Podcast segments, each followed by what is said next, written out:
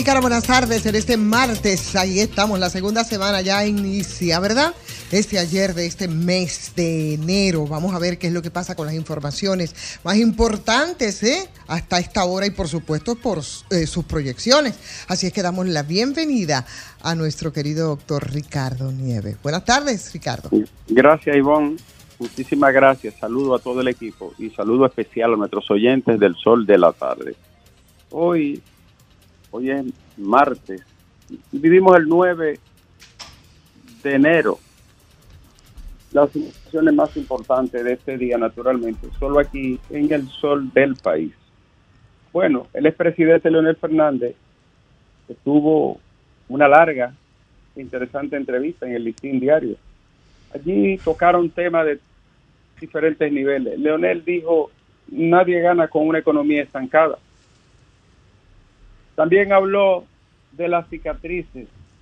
Se refirió a que las cicatrices van cerrando con relación a la pregunta y su, su trato con el expresidente Danilo Medina después de su salida. Las cicatrices van cerrando, dijo el expresidente. Van cerrando las heridas. Eh, habló también de los narcos del PRM. Dijo que es un tema de preocupación nacional. Y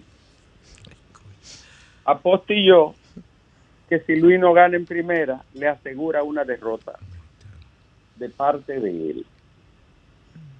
Eso y mucho más dijo el presidente allí. Bueno, las informaciones, Alejandro, de este día, y es que Educación tiene un nuevo vocero. Diego Pesqueira asume nueva vez la Dirección de Comunicaciones del Ministerio de Educación. También, Alejandro, 64 niños han quedado huérfanos en la República Dominicana en el año 2023 a causa de los feminicidios. 64 criaturas perdieron a su padre y en algunos casos a ambos cuando terminan suicidándose. Qué tragedia, ¿no? Dice el director del Servicio de Salud que los medicamentos gratis para hipertensión y diabetes viene desde el 2002, que siempre se le ha dado a esos pacientes que padecen esas enfermedades sistémicas. A propósito de ese tema, la medida es buena de acompañar a los pacientes y donarle el medicamento. Pero si no hay hábitos saludables y salud pública, no tiene una campaña de hábitos saludables o hábitos no tóxicos, el problema sigue igual, porque la hipertensión mata, porque la gente se descuida, aumenta de peso, no lleva el tratamiento y tiene una vida sedentaria. Y la diabetes se complica más precisamente por el mismo asunto, vida sedentaria, una dieta totalmente contraria a un diabético y muchas veces el tratamiento que llevan no es sostenido. De modo que el hábito de una vida saludable debe de ser una de las promociones a la salud que realicen tanto la Seguridad Social, el Servicio Nacional de Salud, como el órgano rector, que es el Ministerio. Alejandro, ya las elecciones están casi listas.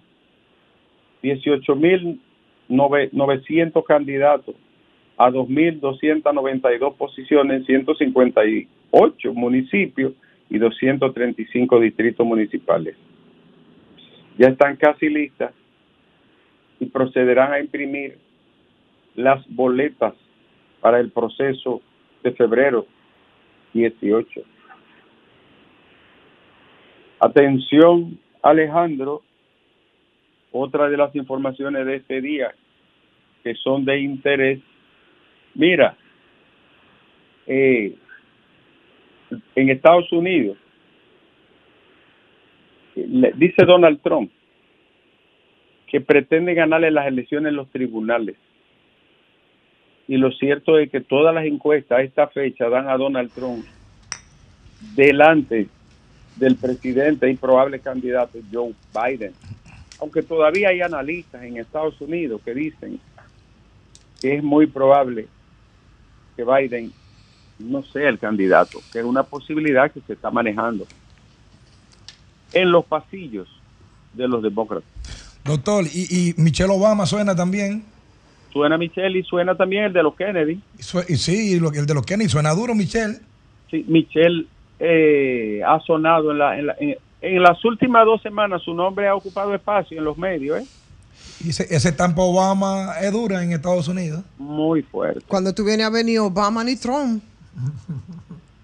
Diríamos ni Biden. Digo, ni Biden, perdón, ni Biden ni Trump. Pues, es, es una cuarta hipótesis que se maneja también dentro del análisis. Mm. Lo cierto es que pocas veces había ocurrido en Estados Unidos un panorama como tan, diríamos, denso, ¿no? Dentro de la política, porque el, el presidente actual, todos sabemos cuál es su estatus. Y Donald Trump, que tiene una retaíla de situaciones jurídicas mm. y judiciales que parecían entorpecerle su camino a la Casa Blanca. Bueno, eh, señores, el, la llamada vocera del proyecto del Río Masacre dijo que el gobierno de su país no le ha apoyado con recursos.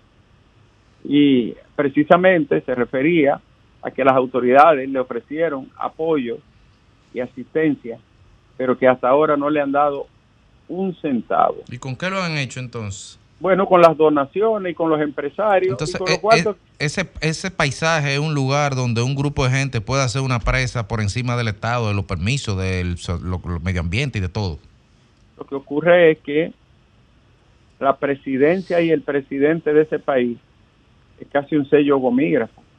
El poder real que, que tiene Ariel Henry es un poder simbólico porque tú sabes que cualquier banda tiene más fuerza que él. Además funciona para jodernos a nosotros.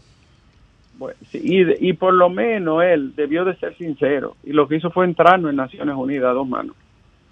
Bueno, otra información de este día. Eh, señores, en Ecuador, lo, que ha pasado en, lo que ha pasado en Ecuador eh, es una cosa, miren, que para analizarla, ese país se ha descalabrado institucionalmente. Sí. Un descalabro total yo que creo no empezó que no empezó ahora venía fraguándose yo creo que está en una situación peor que la que como cuando ganó Correa recuerdas que hubo como cinco elecciones eh, y con un factor un factor que se añade la violencia que ahora mismo estás compitiendo con Colombia en el tema de la violencia ¿eh? que no era no era un un elemento que, pudiera considerarse decisorio. Sin embargo, la violencia a todos los niveles. Ahí hay un tipo preso acusado de que se escapó, dicho sea, en el último motín, acusado de amenazar, intentar matar a un fiscal. Es una cosa verdaderamente fuera de, lo institucional todo lo que está pasando ahí. Eh, desde hoy está prohibido la inauguración de las obras. Mm. Desde hoy. Mira, a veces uno hace comentarios sobre cualquier tema de, de, interés político y te agarran, te cortan, te hacen un, comentario sobre lo que tú dices. Te digo la verdad, para mí la mejor propuesta de gobierno local la tiene Domingo Contreras, de todas las que yo he visto y conozco en este país completo. Para mí tiene la mejor propuesta, la más elaborada, la más ecosostenible, la más ecocitadina, si se puede usar la palabra. Y, además de la experiencia y la formación que él tiene en el área, que conte eso. Ahora, yo puedo hacer cualquier otro juicio al respecto. A mí nadie me va a ver apoyando un rifero ni una vaina de eso. Eso no es verdad. Aunque lo, aunque lo, diga, lo digan los doce apóstoles. Entonces, lo digo y lo reitero porque eh, a veces uno hace una opinión y la gente lo toma por el canto que le conviene. No, para mí Domingo Contreras tiene la mejor propuesta de, del poder local y de, un municipio, en este caso del Distrito Nacional, que es muy complicado aquí, ¿eh?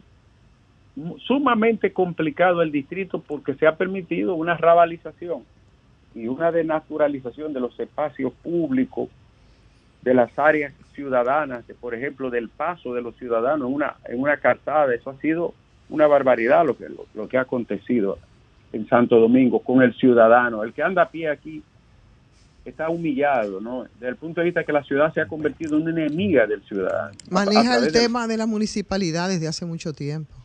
Bastante, y, lo, tengo tiempo diciendo, no, no, es la, no es la primera vez. Bueno, señores, la dominicana que está acusada de quitarle la vida a su hijo ya espera juicio en la Florida. ¿Recuerdan ese caso espeluznante? Sí. Sí. Y hay otro, Alejandro, el presidente de España está caliente del gobierno español. Y es que le han descubierto unos vuelos silenciosos a Colombia, pasando por República Dominicana y pernotando en República Dominicana. Según publica un periódico de su país hoy. Y entonces él tendrá que rendir cuenta con eso. Si se confirma la información como se ha publicado. Los fletes marítimos volvieron a subir un precio de un contendor de 40 pies vale 2.670 dólares. ¿Ustedes saben cuánto costaba eso? ¿Cuánto? Eso costaba mil y 1.200 dólares. Y ahora 2.670.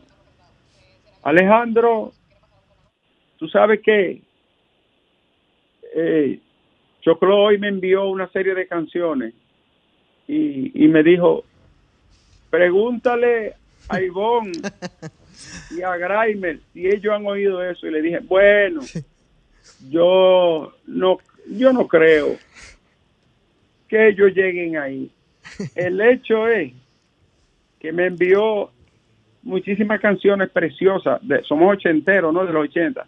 Ebony and Ivory, por ejemplo. Ah. Y una de, de uno de mis favoritos, eh, ¿tú sabes quién? Cap Stevens Morning Broken. Ahora, ¿tú sabes lo que yo le dije?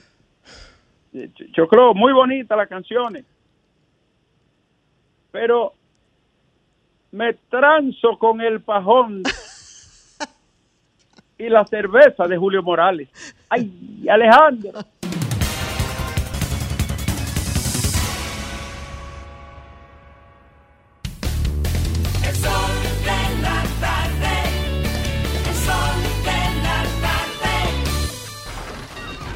Comunícate 809-540-1065. 1-833-610-1065 desde los Estados Unidos. Sol 106.5, la más interactiva.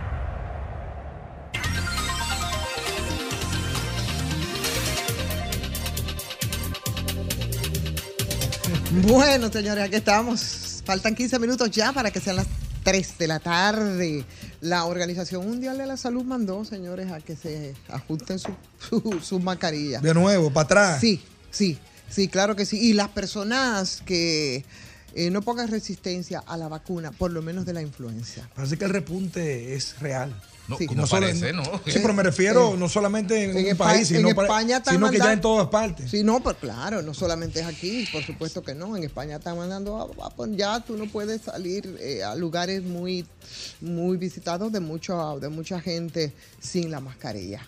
O sea que no nos resistamos y vamos a evitarnos situaciones. Es verdad que no es tan letal, pero es, sumamente, un segundo es, sumamente contagioso y algunos dirán, bueno, pero si no es tan letal, entonces yo que soy una persona sana, pero no todo el mundo sano y hay muchas personas que son vulnerables. Entonces, eh, para envejecientes, para gente con temas de hipertensión, diabetes, en fin, es un cuadro, ¿no? Entonces hay que, hay que cuidarnos y, por supuesto, cuando vayamos a intervenir en lugares así, vamos a ponernos nuestra mascarillita. Total, nos pasamos, no fueron tres años con la mascarilla.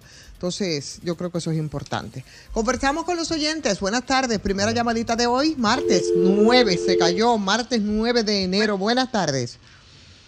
Hola. Oh, buenas tardes. Hola, hola, buenas tardes. Saluda Merán de aquí, de los Guaricanos. Merán, ¿cómo estás? Cuando, Estamos bien. Cuando hacen obras que impactan a la sociedad, eso es muy importante. Y hay que sacar la política de eso, Ivonne. Claro. Eso, es, eso es lo que yo creo. Y aquí en Santo Domingo Norte se han hecho muchas cosas muy positivas. Entonces yo doy gracias a la alcaldía. Pasen buenas tardes. Bien, muchísimas gracias, Verán. Buenas tardes para ti y para la persona en línea. ¿Quién en línea? Hasta fue la última. Concepción de Adelante. Ivonne, vemos como positivo, como bueno, eso que anunció el gobierno de darle medicamentos gratis a los hipertensos y a los diabéticos. Eh, Por otra parte. Pero es que eso, eso no es nuevo, eso se está haciendo aquí desde, desde, el 2002. Lo está haciendo porque eso son unas enfermedades que salen muy costosas. Sí, pero que no, que no es nuevo lo que estoy es, es un debate hoy en Twitter con Chanel Rosa. en cuenta. Eso es desde el 2012, se está dando medicamentos gratis a Bueno, por lo menos se van a garantizar porque parece, yo no sé si fue que aumentó la cantidad de personas que consumen estos medicamentos de altos costos, bueno, pero habían escaseado. Ahí, sí, ahí, pasó. Pasó que se aumentó mucho la cobertura y entonces eran muchas personas. sí. enfermedades muy costosas. Ok. Y, tiene razón, eso es siempre, pero ahora se está implementando nuevamente y gracias a Dios. Bueno. Y el gobierno está trabajando en favor del pueblo, no como los como los demás, como el PLD. Pero al final querían hacerse ricos ellos, que defalcaron este país. Uh, ahí, Comenzaba por ahí, le iba mejor. Buenas tardes. Buenas tardes. Buenas tardes. Dos puntos, pero vamos a empezar por el, último. No es nuevo lo de hipertensión y diabetes. Y recuerde que este gobierno abandonó los medicamentos de alto costo por mucho tiempo. Es por lo menos sus primeros tres años. Muy bien, muchas gracias. Y lo primero. Ah, lo otro, perdón. Sí, sí, Es que ayer un caballero comentó sobre la lista de este y mencionó a Trump y a Michael Jackson, pero ellos fueron mencionados, pero no están implicados hasta ahora en las revelaciones que se han hecho, a diferencia de Oprah y compañía. Gracias a todos. Bien, bueno, yo creo que ya Trump no resiste más menciones, de verdad. Buenas tardes, buenas tardes. Buenas tardes. Sí, ¿quién nos habla? Mira, en este mes y el que viene, en este año que más promesas se van a hacer. Pero yo te voy a decir algo. Mi padre es hipertenso y es diabético. Usa pasón D, 50 miligramos, partido 2, y eh, usa insulina. Pero ¿qué pasa? A mí me gustaría que esas insulinas que van a regalar, pues evidentemente en el organismo está patentizado para tratar la diabetes, que es el Hospital de los Ríos, lo mejor que puede hacer el gobierno, que lo haga, pero hágalo en los ríos. ¿Por qué? Porque la gran mayoría de personas que posiblemente no tienen muchos recursos es a ese sitio que van. Entonces, si usted agarra y va a poner de que no, que en todas las boticas populares, vamos a ver cuál insulina también que van a hacer, que van a regalar. Porque si hay insulina no la apta para cada uno de los necesitados, entonces estamos, estamos tirando fuegos artificiales para arriba. Eso se va a perder como quiera. Pero yo no sé, yo no sé si eso se va, eso va a estar disponible como que en boticas populares, porque e incluso ni siquiera los medicamentos para el tema de la diabetes, para la hipertensión, sí son los más costosos, ¿no? Por ejemplo, el tema del cáncer que hay personas que tienen que medicarse. Esos son, esos son para, para personas con temas renales, mi hermano.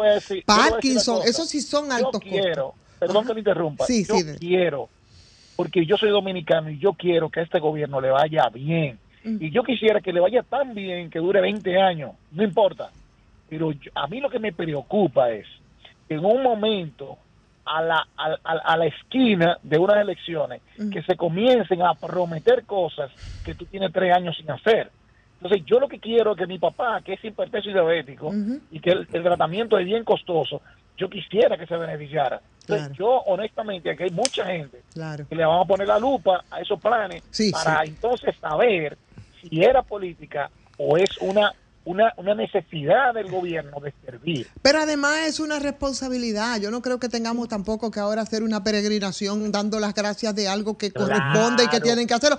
Porque al final, al final, los funcionarios, el presidente como primer, eh, como primer funcionario del país, ellos se comprometen a administrar lo que es de todo. Y ese dinero no sale de los bolsillos de ningún funcionario. Un programa para beneficiar a la gente. Hacer lo que toca. Un programa, un programa para beneficiar a, gente, a gente así buenas tardes, bye. Un programa para beneficiar a personas que necesitan. Eso hay que aplaudirlo, no importa quién lo haga. Y si se hizo en el pasado, si fue en el presente. Sí. Buenas tardes. Víctor Núñez. ¿Cómo estamos? Estamos aquí escuchando y aprendiendo cada día más. Te conozco, Bacalao. De buenos profesionales. Uy. Saludos allá, doctor Nieves. Adelante. El equipo completo. Te está escuchando. Y bon. Señor. Eh, ¿Recuerda usted que los gobiernos del PLD nos sacan a todos los pobres de la pobreza. y, especialmente Leonel Fernández. Cuando Leonel hizo el negocito de la Barrigol 97 a 3 y cuando toda esta empresa del Estado, que nosotros Trujillo, Balaguer, aquí, le, la negoció, ahí nos repartió todo ese chelito. A los pobres no hay pobres. Leonel, ¿y de qué pobre usted habla? Si usted no sacó a todos de la pobreza, Feliz tarde y se me cuidan. Bien. yo no entendí. Buenas tardes. Buenas tardes, Ivonne, Félix, Joven y Fafa. Saludos. Mi hermano Domingo, todos los parabienes en su salud en el extranjero, que Dios nos lo va a traer bien. Así es. En nombre del Señor. Amén. Al doctor Nieve, donde quiera que se encuentre. Sí. Hermano Joven. Dígame, dígame. ¿Cómo anda todo, líder? Aquí estamos tomándonos un cafecito, que no te Ah, puedo decir la marca porque no se uno patrocina aquí, aquí. Tranquilo. Mire, anunciar a mis hermanos y amigos de la circunscripción número 3 del distrito, la cual es mi demarcación política, Ajá, que ya he decidido de manera firme darle el apoyo a esa mujer que viene trabajando con una labor social realizada en esta demarcación y que nunca hubiese aspirado a ningún cargo político y cuando hemos tenido un problema hemos tocado la puerta y he estado ahí. Me refiero a la doctora Keila de los Santos, candidata a regidora por justicia social, aliada al PRM. He decidido darle mi apoyo, porque tú sabes, jóvenes, que cuando yo hago un apoyo lo, lo hago público y lo hago por aquí. Responsablemente. yo no me escondo, yo doy la cara y estoy fajado en Villajuana. Y de plano le da una manita a tu amiga Keila. Claro. Porque eso es válido, eso es válido. Pues felicidades. Bueno, pues ahí es-. Justicia social de nuestro amigo Julio César Valentín. Ajá. Buenas tardes. Estoy con esta causa noble y creo que es justa y merecida. Así que muchísimas Muchísimas gracias a usted. Buenas tardes. Buena. Buena. Ivonne, ¿cómo está usted? Estamos bien. Mañana, a- a- que ayer cumplió año aquel préstamo de la Zulán de los 130 millones. Y eso se quedó así. ¡Lionel! Ay Dios, qué manera. Que por cierto había uno que veía oscuro. ¿Verdad? Ujú. ¿Ustedes se recuerdan? ¿Cómo así? Veía muy oscuro el tema, el caso de la Zulán, y después lo empezó a ver clarísimo. Ah, sí, sí, Se claro. puso lente. No, se puso ¿Eh? El lado oscuro de la Sunlan yo no entiendo, pero Se después lo vio tan eh, claro. eh, mientras estaba en el cargo había una Oh. nublazón y cuando se quedó sin el cargo el cielo se despejó. Se despejó y, fu- lo- y, y- y fue tan clara la visión que incluso pasó. Una epifanía. Exactamente, pasó entonces a, a trabajar y a ser funcionario justamente del sector de la Santa y Puta, Pero- ilumi- pero aquí- de- de Santa y Puta Catalina, la iluminadora. Ave María Purísima. Pero aquí siempre es la norma que el que da algún tipo de beneficio desde una posición, luego pasa en el sector privado a dirigir y no ha pasado nada. Puertas giratorias. Puertas giratorias, no ha pasado nada. Buenas tardes. ¿Oíste, Pujals? Hola. Buenas tardes. Vámonos con esta entonces. Buenas. Buena. Sí, buenas tardes, buenas tardes. Toda la tarde, ¿cómo están? Hola, hola, buenas. Bien, Hola. bien. Hey, saludo a todos los que están en cabina. A Ivonne, Sí. a Félix Lajara, mi amigo, mi hermano. Sí. A Gremi, Gerardo. Sí, sí, sí. ¿Cómo No, no. están? No salude a vaya- No salude a. Tráenos algo, tráenos algo. No, que me lo saludo, me es de lo bueno, lo bueno. Mire, le habla Rafael García de San Juan, Puerto Rico. Oh, ¿Cómo están todos ustedes? bien. Saludos. Saludos. Déjame, deci- déjame decirte algo. Yo no sé si es que ustedes o muchos comunicadores no se han dado cuenta cuál es la temática, el manejo del gobierno.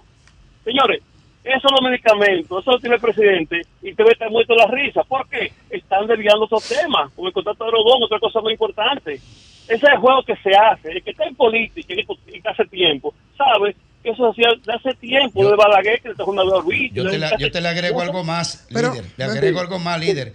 Eso es lo que se llama una falsía y un populismo del tamaño de, de la pirámide de Egipto de Giza. Y, y no es importante que le, que le puedan facilitar los am, medicamentos de alto Muy costo a mucha que gente. aparentemente, aparentemente ¿Eh? desde el año sí. 2013 ya estaba ocurriendo. Sí, sí, claro que claro, pero lo que están diciendo no es que ellos no están diciendo que es, es que ellos lo están implementando. No, Mira. lo que pasa es que lo que decíamos ahorita, no sabemos si había, si es que aumentó esa No, yo, te población voy a decir, yo te voy a decir qué ocurrió. que necesitaba, pero había dos- bajado. en el No, lo que 2020. ocurrió es que los números no están cuadrando bien. Hay que lanzar fuegos No, no, en el, en el ocurrido. 2020, en el 2020, cuando entró el nuevo gobierno ellos introdujeron muchas personas nuevas que no estaban, porque ese programa para entrar es un programa difícil. ¿Por qué? Porque hay que garantizarte, yo no te puedo meter si no te puedo cumplir. Entonces, al meter muchas personas al mismo tiempo, no costo, subió por completo, ¿eh? Ese no es Pero, alto perdón, costo. subió perdón, por perdón, completo. cuando- no, estamos no, hablando no. de alto costo, estoy hablando. Que no, que lo que se decidió ahora no, es alto costo. Sí, sí, está bien, pero estamos hablando, Sí, estamos hablando de alto costo. así, No, no, no, no. no, no, no estamos hablando de No, alto no costo. es porque, óyeme, No es alto diabetes costo. y alta presión, eso no es alto costo. No, alto no, no. costo es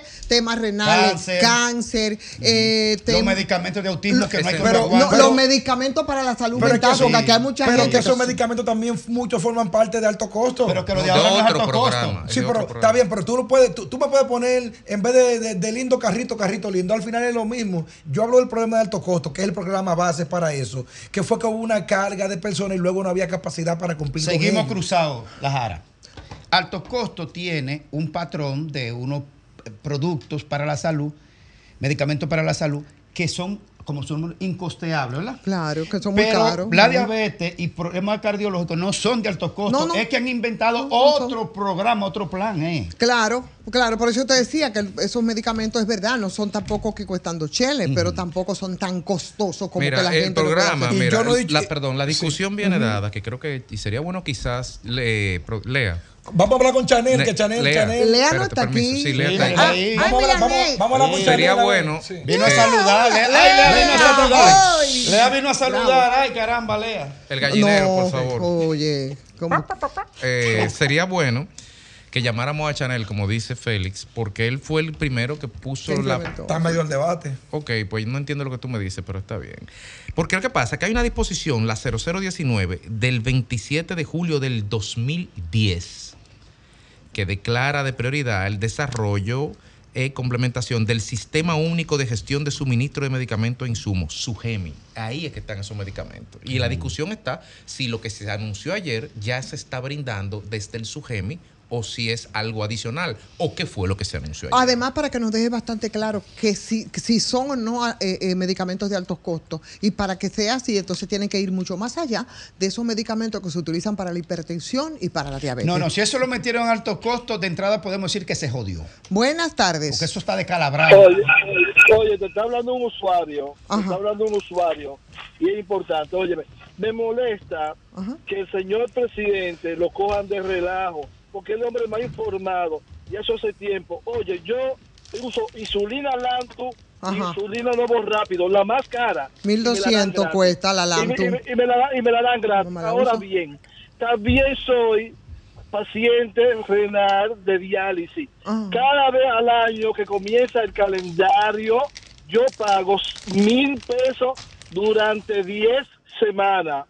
Ahora bien, después me cubre el año completo. Eso tengo seis años ya recibiéndolo. Y de lo de la medicina, eso hace tiempo que ya estaba. Entonces, el la persona más informada es el señor presidente. Esa persona debe estar instituido por ponerle en relajo al señor presidente, que no pueden hacerle eso. Bien. No lo deben hacer. Bien. Eso lo deben hacer. Muchas gracias. Buenas tardes.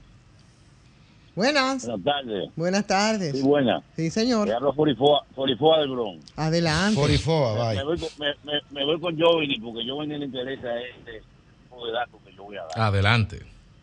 Mire, el periódico El Diario publica cómo están las encuestas en las redes que coinciden con los números que da con los números que da la Galo y esas encuestas prestigiosas que los fanáticos y los políticos cuando les son al verso comienzan a decir que la compraron, que la compraron, pero para comprar una red de neta como Facebook, como Instagram y como Twitter, que son todos los cuartos del mundo. Mire, en Facebook, Luis Abinader aparece con 698 mil, Leonel Fernández 215 mil, Abel Martínez 83 mil.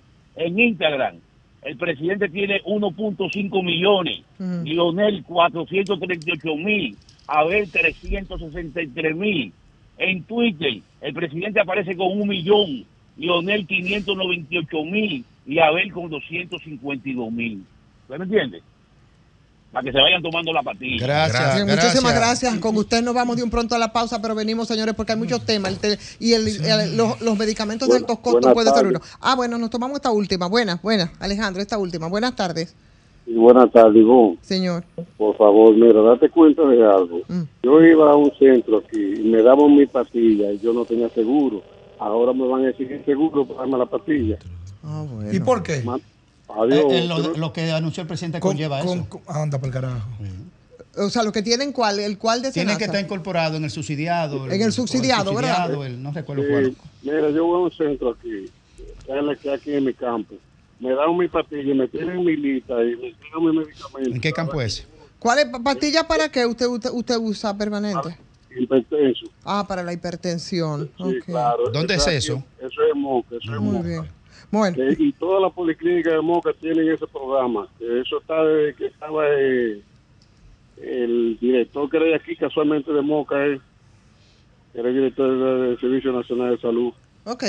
Bueno, pero ahí está. Muchísimas gracias por la información, Alejandro.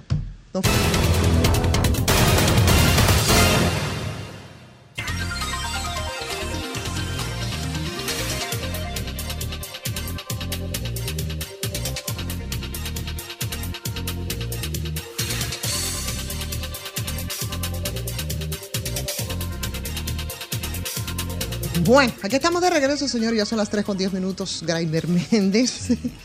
¿Eh? tema, de nuevo. tema, y por supuesto, estábamos antes de irnos al aire conversando, bueno, antes de conversar con los oyentes sobre el tema de los medicamentos de alto costo, que ha anunciado el gobierno, aunque sabemos perfectamente que es un, uh, un programa que desde hace tiempo se implementó. No sabemos qué ha pasado aquí, si es que tuvo algunas falencias, si aumentó la cantidad de las personas que demandaban. En fin, el caso es que se ha anunciado Como nuevo. como nuevo esta, esto, estos programas de altos Sí. costos en estos momentos. Aclarar, aclarar, Ivonne, que lo que anunció el presidente sobre los medicamentos para el tema cardíacos y para el tema de la diabetes no son de altos costos, forman parte de otro programa.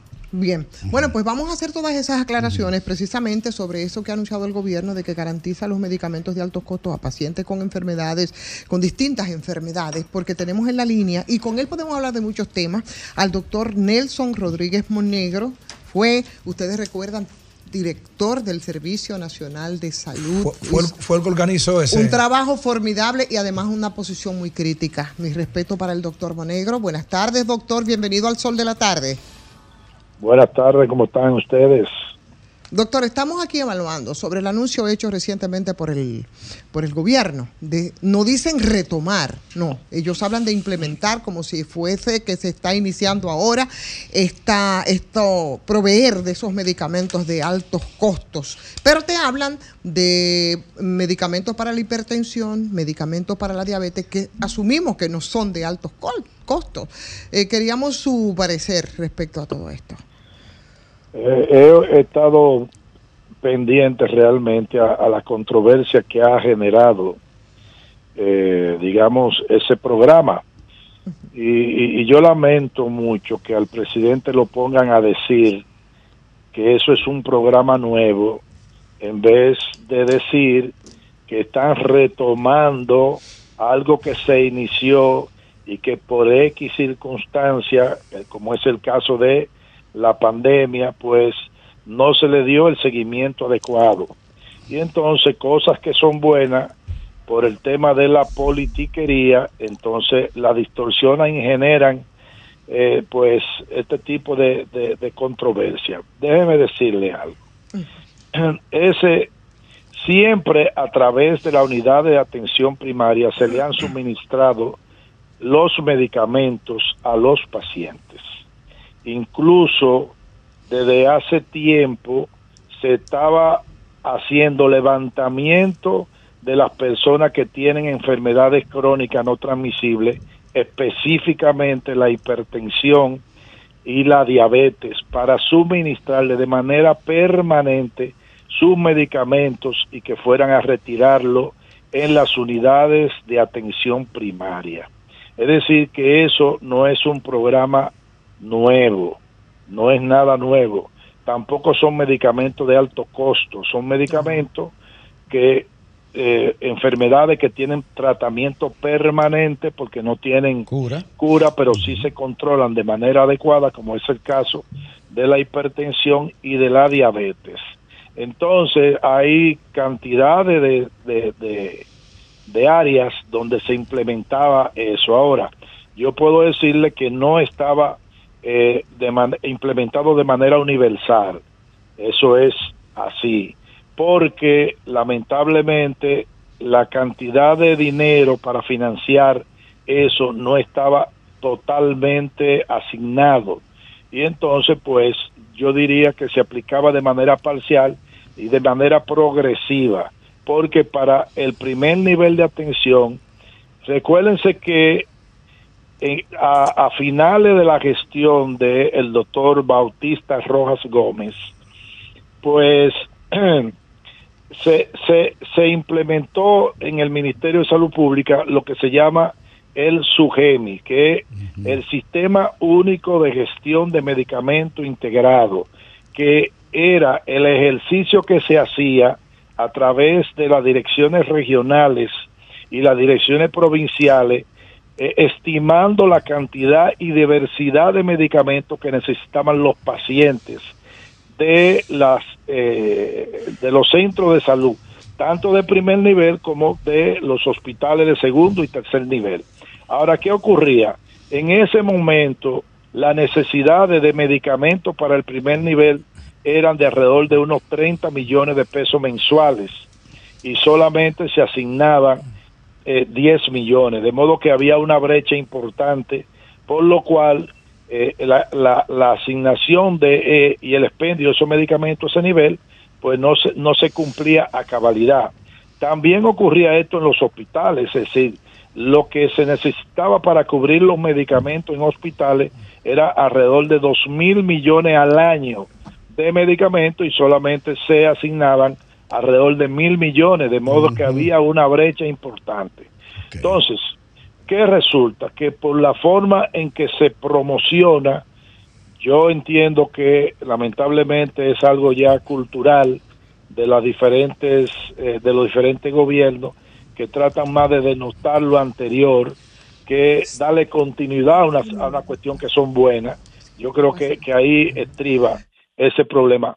Entonces, ¿qué resulta? Que realmente es un mecanismo. Nosotros siempre hablamos de la importancia que tenía suministrar medicamento a, primer, a, través del primer nivel de atención, pues como una forma incluso de generar adherencia, de que la gente fuera al primer nivel, porque por falta de medicamento la gente le pasaba por el lado a una unidad de atención primaria e iba a parar al hospital, pero el hospital no es, es, eh, es- le da medicamento ambulatorio a los pacientes, sino que solamente le da medicamento al paciente ingresado. Doctor, podemos decir entonces que estamos hablando de dos programas distintos. Esos eh, medicamentos que desde hace tiempo se proveen a través de las unidades de atención primaria y un programa, podría decirse un segundo programa entonces que sería el que provee o debería proveer los, los, los medicamentos de altos costos que no tienen que ver con hipertensión o con diabetes. Serían dos No. programas entonces. Sí, eso no tiene nada que ver. Es decir, lo que se ha tratado de hacer, ustedes saben que las enfermedades crónicas no transmisibles y principalmente hipertensión y la diabetes, pues digamos que son la fuente de los problemas más frecuentes de morbimortalidad eh, en sentido general. Es decir, la mayor parte de muertes en la República Dominicana se producen por el tema de eh, accidentes cerebrovasculares y cardiovasculares, llámese infarto, insuficiencia cardíaca o los problemas de, como le llama la gente, derrame cerebral. Doctor, eh, el anuncio que está haciendo el presidente Luis Abinader, lo que hizo ayer en la semanal, dice que estos medicamentos serán suministrados a pacientes que tengan esta necesidad, pero que estén bajo el régimen subsidiado de SENASA. Anteriormente, los no incluidos en ese régimen subsidiado, ¿tenían opción a estos medicamentos o solamente los que forman parte del sistema de SENASA? Anteriormente se le daba medicamento a todos, estuvieran o no en la seguridad Ah, todo social. para atrás entonces. absolutamente a todos. Bueno, ¿qué resulta? Se ha, se ha eh, digamos, eh, dicho mucho de que ya prácticamente el 98% de la población dominicana está en uno de los regímenes de seguridad eh, social, en el caso del subsidiado, que todos los pobres están en, en, en, en ese régimen. ¿Y qué resulta? Que, que no es verdad, porque a diario uno se encuentra con personas que son pobres, que son menesterosos y que no tienen, eh, digamos, el seguro. Y yo, y yo le puedo decir a ustedes que quizás no es porque no existan la capacidad de tenerlo, sino por falta de información y accesibilidad. Entonces, yo creo que, pero no están todo incluido. Entonces, el problema es, miren, ot- otro problema Eh, que va... Perdón, perdón, Monegro, antes de seguir ahí, antes- usted lo sigue mismo. Entonces, si, a- si antes era absolutamente universal, abierto, sin ninguna condicionante, basta con que tenga la situación y sea de caso de recursos. Eh, si la condicionan ahora a un seguro SENASA, entonces es más complicado. Bueno, bueno, claro, porque están, digamos, de una u otra manera discriminando al que no está en, en el régimen de, de subsidiado la seguridad social. No se lo van a dar a eso, yo me preguntaría. Claro, ellos parten de que entienden que todo el mundo pobre tiene ese seguro y no es así. Ahora, también le puedo decir que no habían los recursos para dárselo a todo el mundo, por eso era, eh, le he dicho que se aplicaba de manera parcial eh, que no, no de manera universal y yo creo que ahora pudiera perfectamente hacerse de manera universal, pero, y era lo que quería agregarle, Exacto. hay un problema en la aplicación, en la práctica la aplicación, ¿por qué? Porque eh, han dicho que ahora se le va a dar a través de las farmacias del pueblo y que resulta que son 600 y pico de farmacias del pueblo y hay alrededor de casi 2.000 unidades de atención primaria. Hay áreas donde no existen farmacias del pueblo, entonces eso le traería un inconveniente a las personas que tienen esas enfermedades para recibir el medicamento porque tendrían que trasladarse a otras comunidades donde existan las unidades, las eh, farmacias del pueblo. Es decir, que esa cosa también eh, quisimos nosotros en un momento aplicarla vía la farmacia del pueblo, pero eh, esa es una limitante, que hay mucho, casi tres veces, unidades de atención primaria a farmacia del pueblo.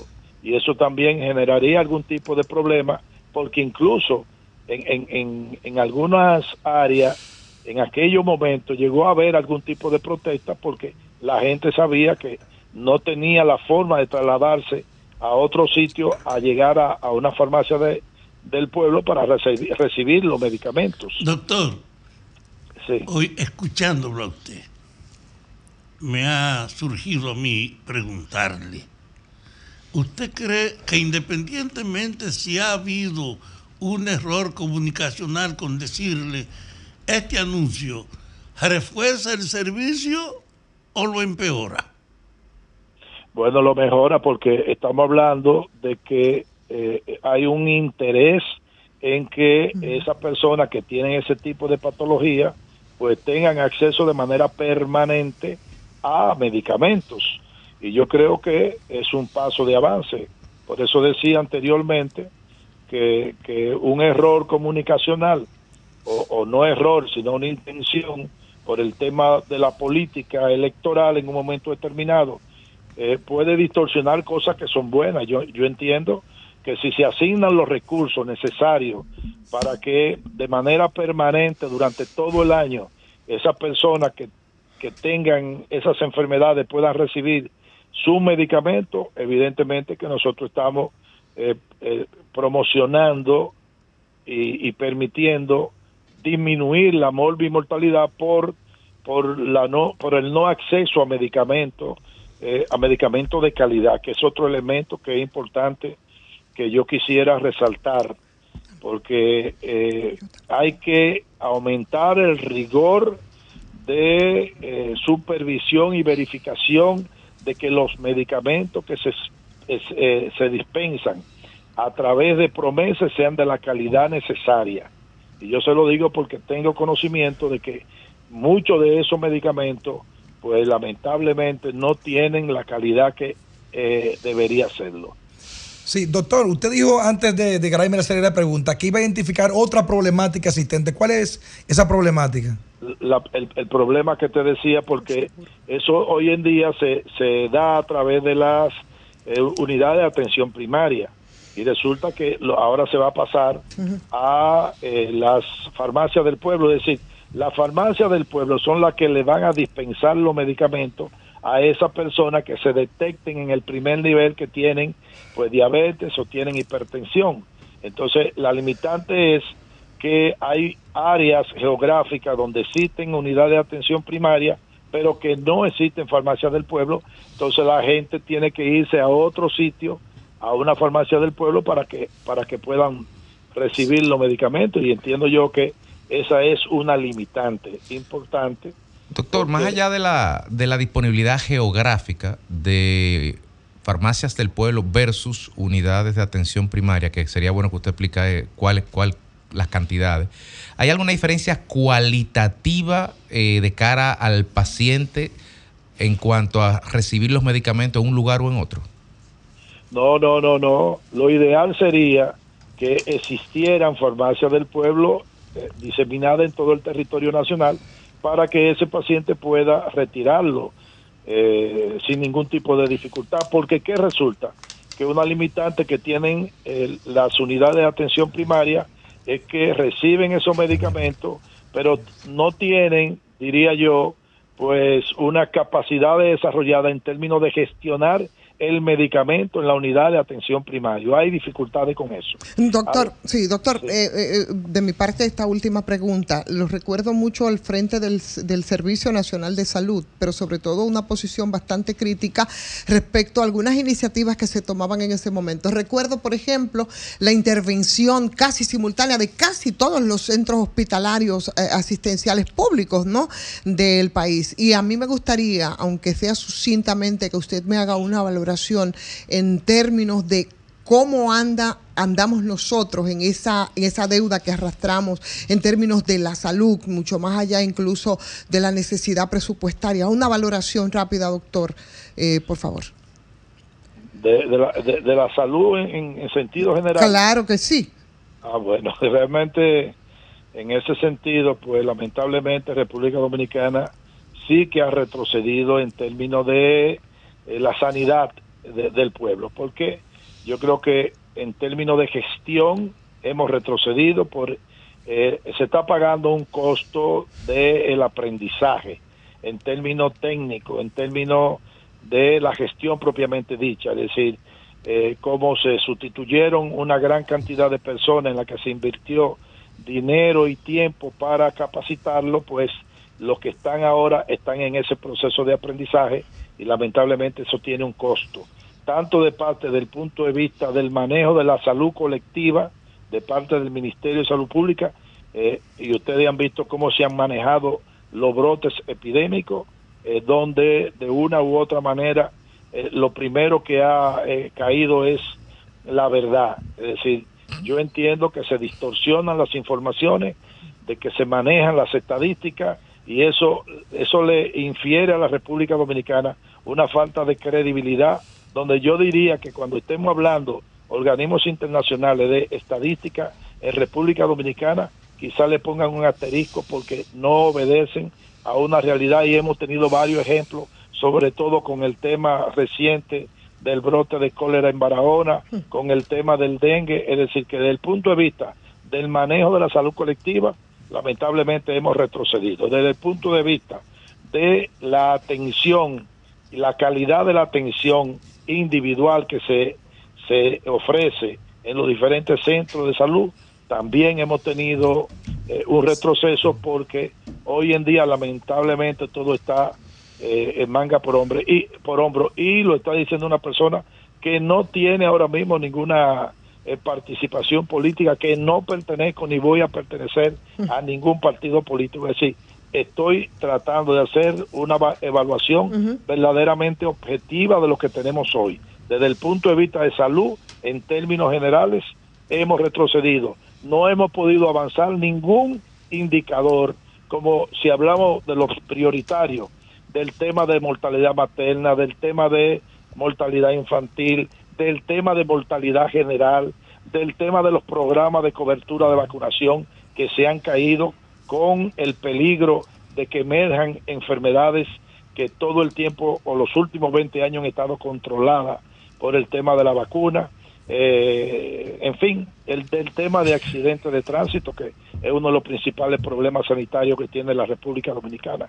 Es decir, yo no veo ninguna área y si vamos a los programas, tanto del VIH como de tuberculosis y todos los otros, pues también ha retrocedido. Un elemento que ha eh, influido en eso Y es verdad, pues el tema de que toda la atención en un momento determinado estuvo pues dirigido hacia el tema de el control de la pandemia del COVID-19, pero posteriormente a eso, incluso en su momento lo advertí de que se habían eh, descuidado los programas que, que mantenían a raya una serie de enfermedades y por eso eh, vimos en tiempo pasado el incremento de casos de difteria, el, inter- el incremento de casos de, de tétanos en, en adultos.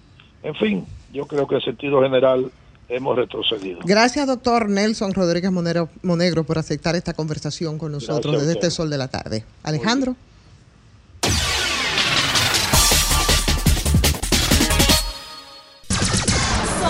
106.5.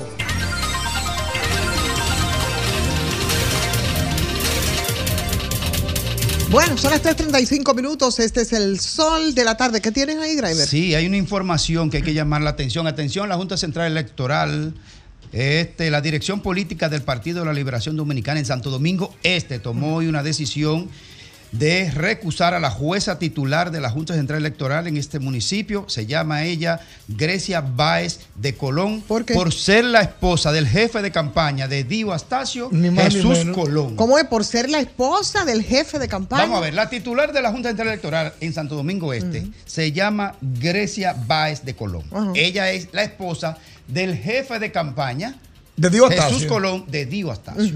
Entonces, si ¿Dónde tiene? Juez y parte. Juez y parte colide, colide entre lo que ella tiene Claro. que arbitrar con, con Sus un- intereses con una personales. con una Pero es que yo no puedo- es que yo no puedo creer. Sí. Así mismo. Como, Sí. que, como que dos por dos son cuatro. Oh, y la esposa ¿Y la de, forma? y la esposa de, ¿Cuál de- forma? ahí la esposa de Guillermo No, no, no, Moreno espérate, era miembro de la- espérate, del pleno de la espérate, Junta siendo el candidato a la presidencia.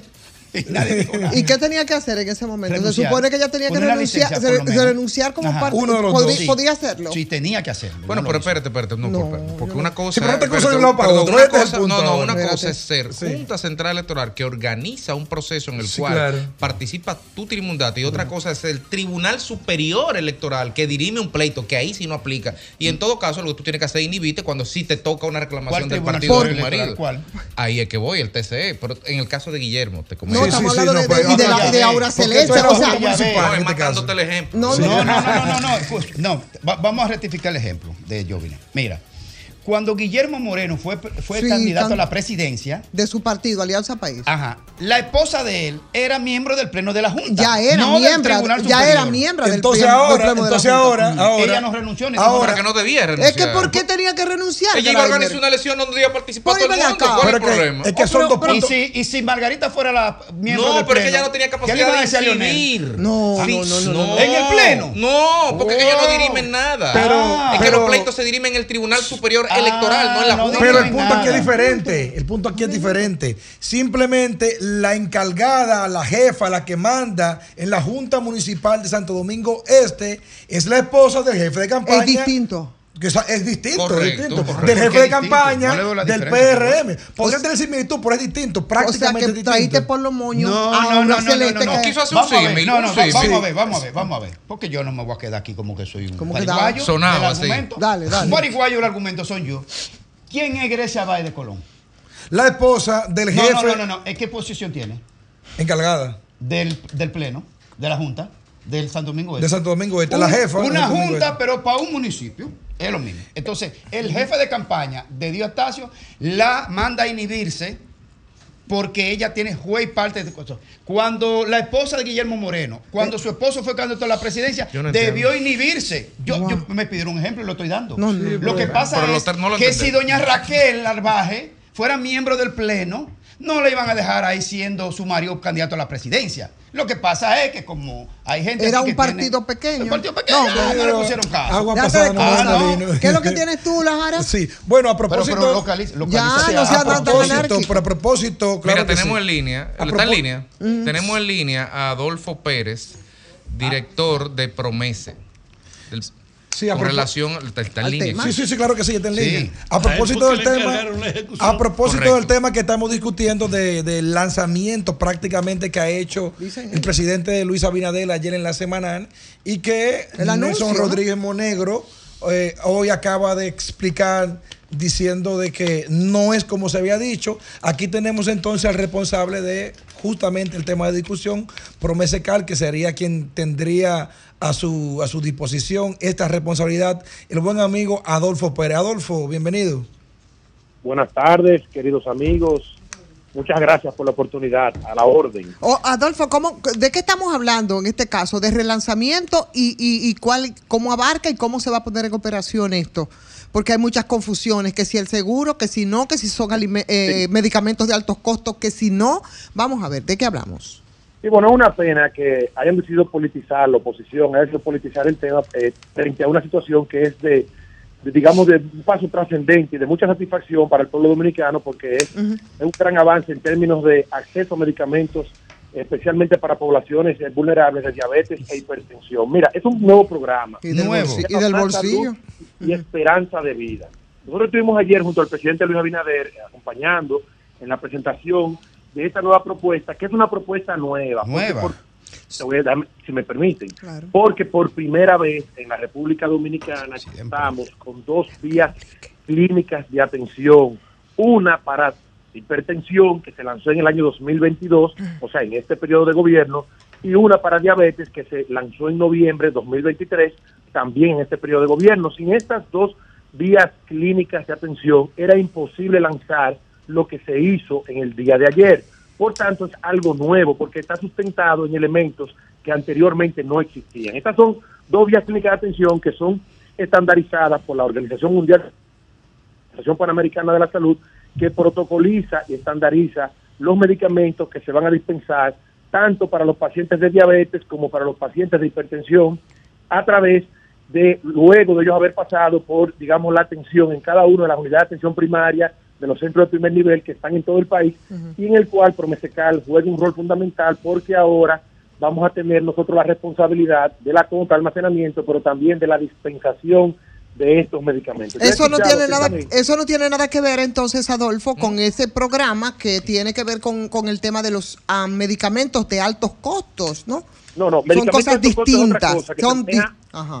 Es, es otra cosa que se maneja en la Dirección de Medicamentos de Alto Costo que pertenece al Ministerio de Salud Pública. Lo que estamos hablando ahora es de un reforzamiento, de un de, digamos de una profundización de la atención primaria por primera vez en la República Dominicana, porque se van a asignar los fondos o ya se han asignado los fondos que se necesitan para garantizar la disponibilidad y el abastecimiento de todos estos medicamentos a todos los pacientes mayores de 45 años de edad que estén en el régimen subsidiado y que padezcan tanto de diabetes o hipertensión. También los pacientes que son del régimen jubilado y subsidiado y también la población pediátrica, es decir, de 18 años hacia abajo, dependiente de insulina, ya los padres no van a tener que comprar la insulina para sus niños porque también se van a suministrar y se va a garantizar ese acceso. Entonces, estamos hablando que todo esto está, es un gran programa amplio, que no solamente es el tema de la entrega de los medicamentos, lo que se han enfocado en esa parte, pero esto es una estrategia integral que es mucho más abarcadora, Adolfo. va mucho más de ahí y además que tiene los recursos. Yo escuchaba a la persona que usted tenía, al señor Monegro, y él mismo dice que eran 10 millones de pesos que se utilizaban para 1.800 unidades de atención primaria en todo el país. No, no, 10 Esa millones no, 10 ahora- millones no. Sí, 10 No. millones mensuales y justamente eso era la cantidad. 10 millones mensuales que era Para cantidad 1.800.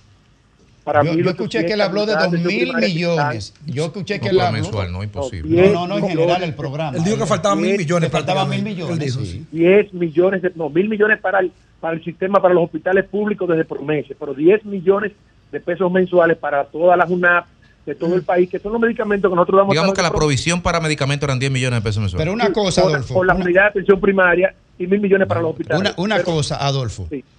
Eh, ¿Existe o no, desde el año 2010, 2011, SUGEMI? ¿Es que se llama el programa? sí. El Sí, SUGEMI. claro, y, y- y mucho ¿Y antes. para qué también. era? Perdóname, ¿y para qué era ese programa?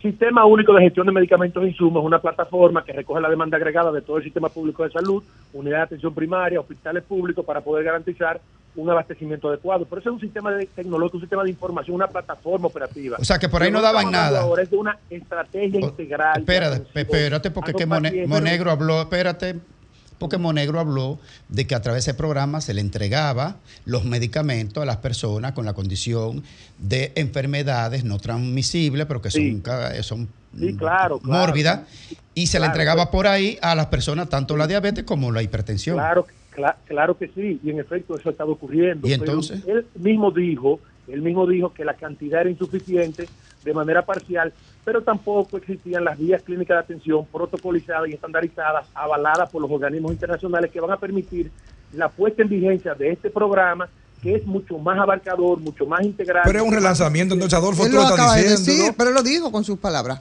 Tú, tú estás diciendo con tus palabras que no es un programa nuevo, sino que es un programa relanzado de manera correcta. Es el programa Más Salud y Esperanza de Vida. Es un programa. Es que le cambiaron el nombre. eh, Sí, pero era pero el el nombre, fue. Óyeme, óyeme, óyeme, Adolfo. Este, pro- este, este, este gobierno sufre. lo importante es todo Espérate. Adolfo, pero Pero- espérate. Porque es que este, este gobierno sufre un síndrome del cambiamismo de nombre. O sea, los programas están y ahora se llaman de otra manera. ¿Y qué agrega eso? ¿Qué es lo nuevo ahora? Yo, yo, yo lo que no entiendo, ¿qué valor agrega sustentar en estrategias fallidas del pasado eh, soluciones que nunca existieron? Porque lo que tenemos que ver es lo contrario. O sea, estamos viendo que ahora por primera vez el gobierno de la República Dominicana invierte, decide invertir los fondos necesarios para garantizar el acceso a medicamentos a toda esa población diabética hipertensa que anteriormente no ocurría. Estamos hablando que de 10 millones de pesos mensuales solamente para este programa de hipertensión y diabetes, porque aquellos 10 millones incluían también antigripales, antipiréticos, los gastables de la JUNAP, todo eso. Pero ahora solamente para diabetes e hipertensión vamos a tener 40 millones de pesos mensuales. Adolfo, Adolfo, entonces, ¿y qué garantiza que ese programa va a tener éxito, como tú acabas de decir, si el sistema de alto costo prácticamente ha fracasado en función de la demanda que ha tenido no cumplida? No, pues mira, son dos cosas totalmente distintas. Estamos hablando de cosas diferentes. Sí, sí, yo sé que son dos cosas diferentes, pero me refiero, sí, pero me refiero es que si aquel, si aquel plan no se ha cumplido, Si tú le preguntas hoy a cualquier paciente de enfermedades catastróficas que está inscrito en el programa, todos están recibiendo sus medicamentos sin demora, sin disrupción de la cadena de suministro y con un nivel de satisfacción por encima del 99.5% en todos los estudios que tenemos. El programa de alto costo es un programa exitoso en esta gestión. de ¡Exitoso! Es un programa que ha fracasado. Y no me lo pregunte a mí, pregúntaselo a las No. personas de pacientes de la enfermedad catastrófica, lo puedes llamar por teléfono y ellos te dirán si su nivel de satisfacción en el día de hoy es favorable o no conforme a lo que se está haciendo desde el gobierno. No, Adolfo, yo, yo tengo información de, de fuente primaria porque he sido convocado por ellos en diferentes oportunidades que son, óyeme, que son la Asociación Nacional de Personas, gustaría trasplan- que le- de- que de personas trasplantadas. que le preguntes en el día de hoy. A toda esa persona que tú que lo preguntes ahora, en el momento en el que se desarrolla esta conversación, y prefiero esperar a que ellos te den su respuesta para yo entonces decirte, porque la verdad es que el programa está caminando muy bien. Pero con relación a este programa, que no tiene nada que ver con el programa de medicamentos de alto costo, lo que garantiza el éxito de este programa es que este es un programa que se ha venido trabajando durante estos tres años de gestión y fundamentalmente durante el último año, que tiene el aval de la Organización Panamericana de la Salud, que están las vías de atención clínica protocolizadas, que ahora no se va a trabajar con un catálogo de medicamentos amplio, digamos, dejado al libre albedrío de los médicos que van a estar en las unidades de atención primaria, sino que ellos se van a regir por una vía clínica estandarizada con solamente 17 medicamentos para hipertensión y diabetes, lo que va a permitir un manejo más riguroso y más exitoso del control de inventario, porque vamos a trabajar ahora con un catálogo más limitado. Y al mismo tiempo también que los médicos van a tener una serie de pasos estandarizados para la atención a los pacientes que van a garantizar el éxito absoluto. Lo que necesitamos es que las personas vayan a la unidad de atención primaria, Sí, Adolfo. que se chequeen, que reciban su receta y con receta y cédula en mano, en la farmacia del pueblo más cercano van a tener sus medicamentos sin ningún costo. Final, final- finalmente. el seguro. Sí, lo del seguro, lo del seguro. Sí, finalmente. Eh, Nelson acaba, acaba de decir aquí también que anteriormente ese programa incluía gente con seguro o sin seguro. Y yo veo ahora, o vemos que el anuncio que ustedes acaban de hacer solamente incluye el subsidiado. Entonces, no, es un retroceso. no solamente incluye el subsidiado. incluye La nota dice eso. Y también pensionados y jubilados. Pero él mismo te dijo que anteriormente había una parte importante de la población que estaba fuera del régimen subsidiado. Que no tenía. Sí, pero el que- pues, entonces, una- entonces el que no tiene seguro no tendría acceso a este el que plan. tiene un régimen contributivo se acaba de aumentar de 8 mil a 12 mil pesos mensuales para la compra de medicamentos en la farmacia privada. O sea, es que el que tiene un, un seguro eh, con de régimen contributivo. Sí, pero la, pregunta no sería esa, Adolfo. La pregunta es si el que no tiene seguro tendría acceso a este programa. Las personas que son del régimen subsidiado y los jubilados y pensionados tienen acceso a este programa. Y los que no tienen, no tienen entonces. No, lo que no pu- lo que pudiesen no tener todavía seguro tienen que dirigirse a Senata para conseguir su seguro subsidiado que se le está dando a todo el mundo.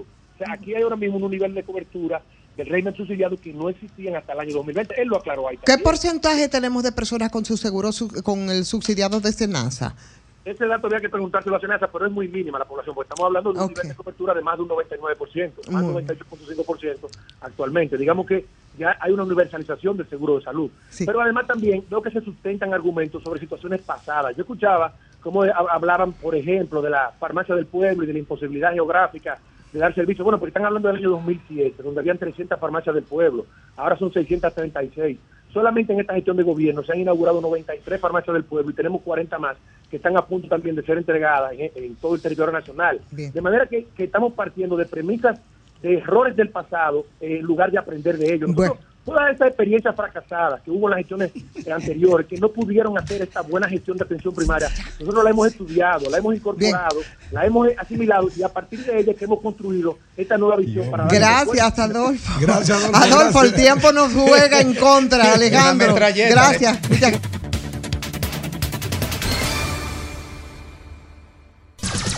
Son 106.5.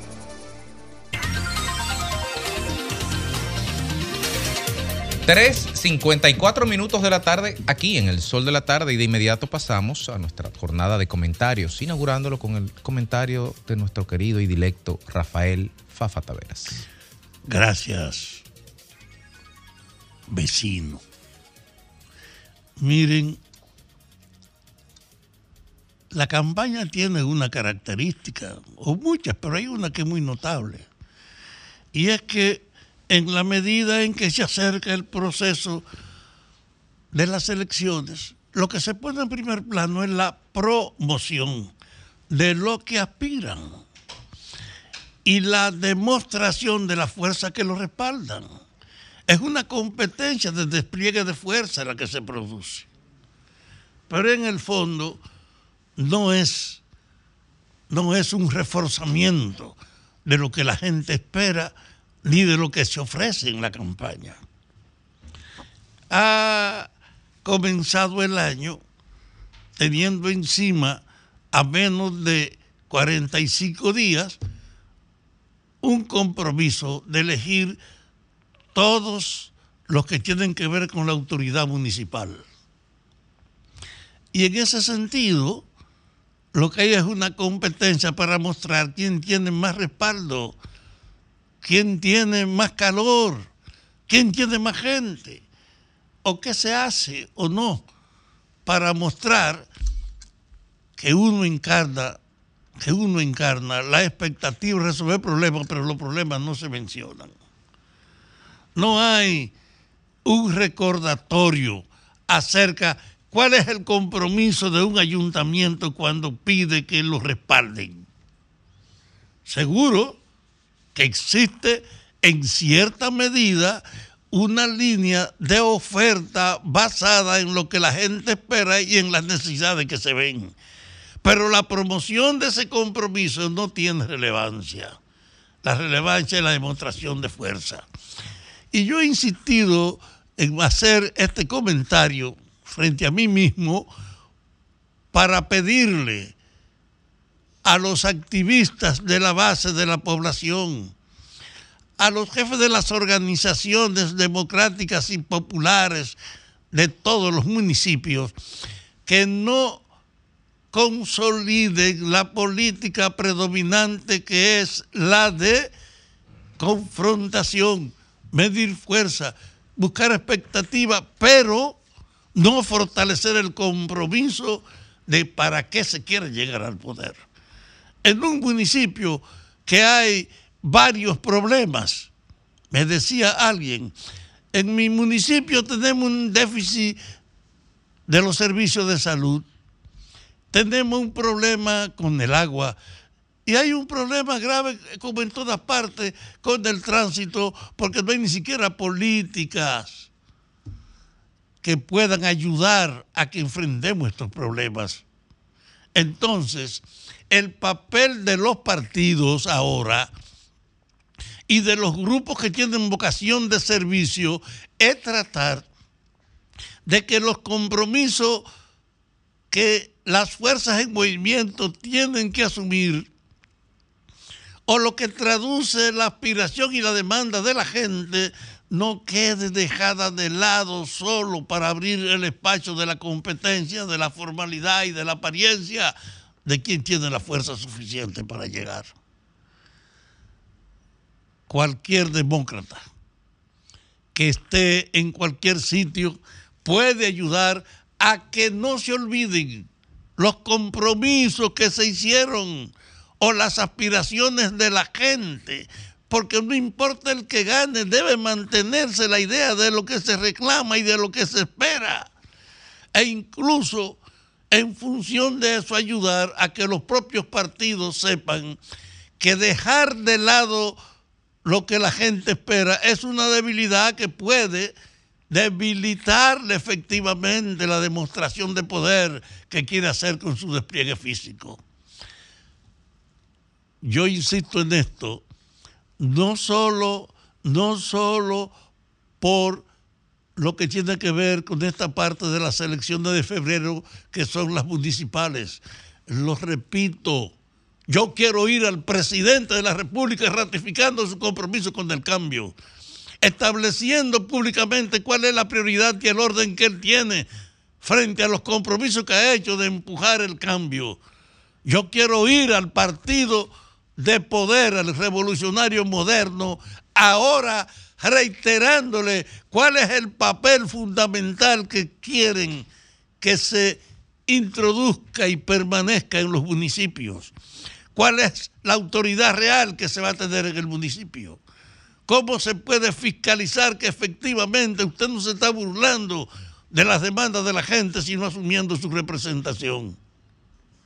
Sea pues este llamado como una apelación a la conciencia del compromiso político de todos los distritos del país para que se promueva que independientemente de la lucha por demostrar fuerza o por buscar alianza o por tapar la boca con promoción, no se olvide qué es lo que la gente espera en cada municipio que las nuevas autoridades asuman.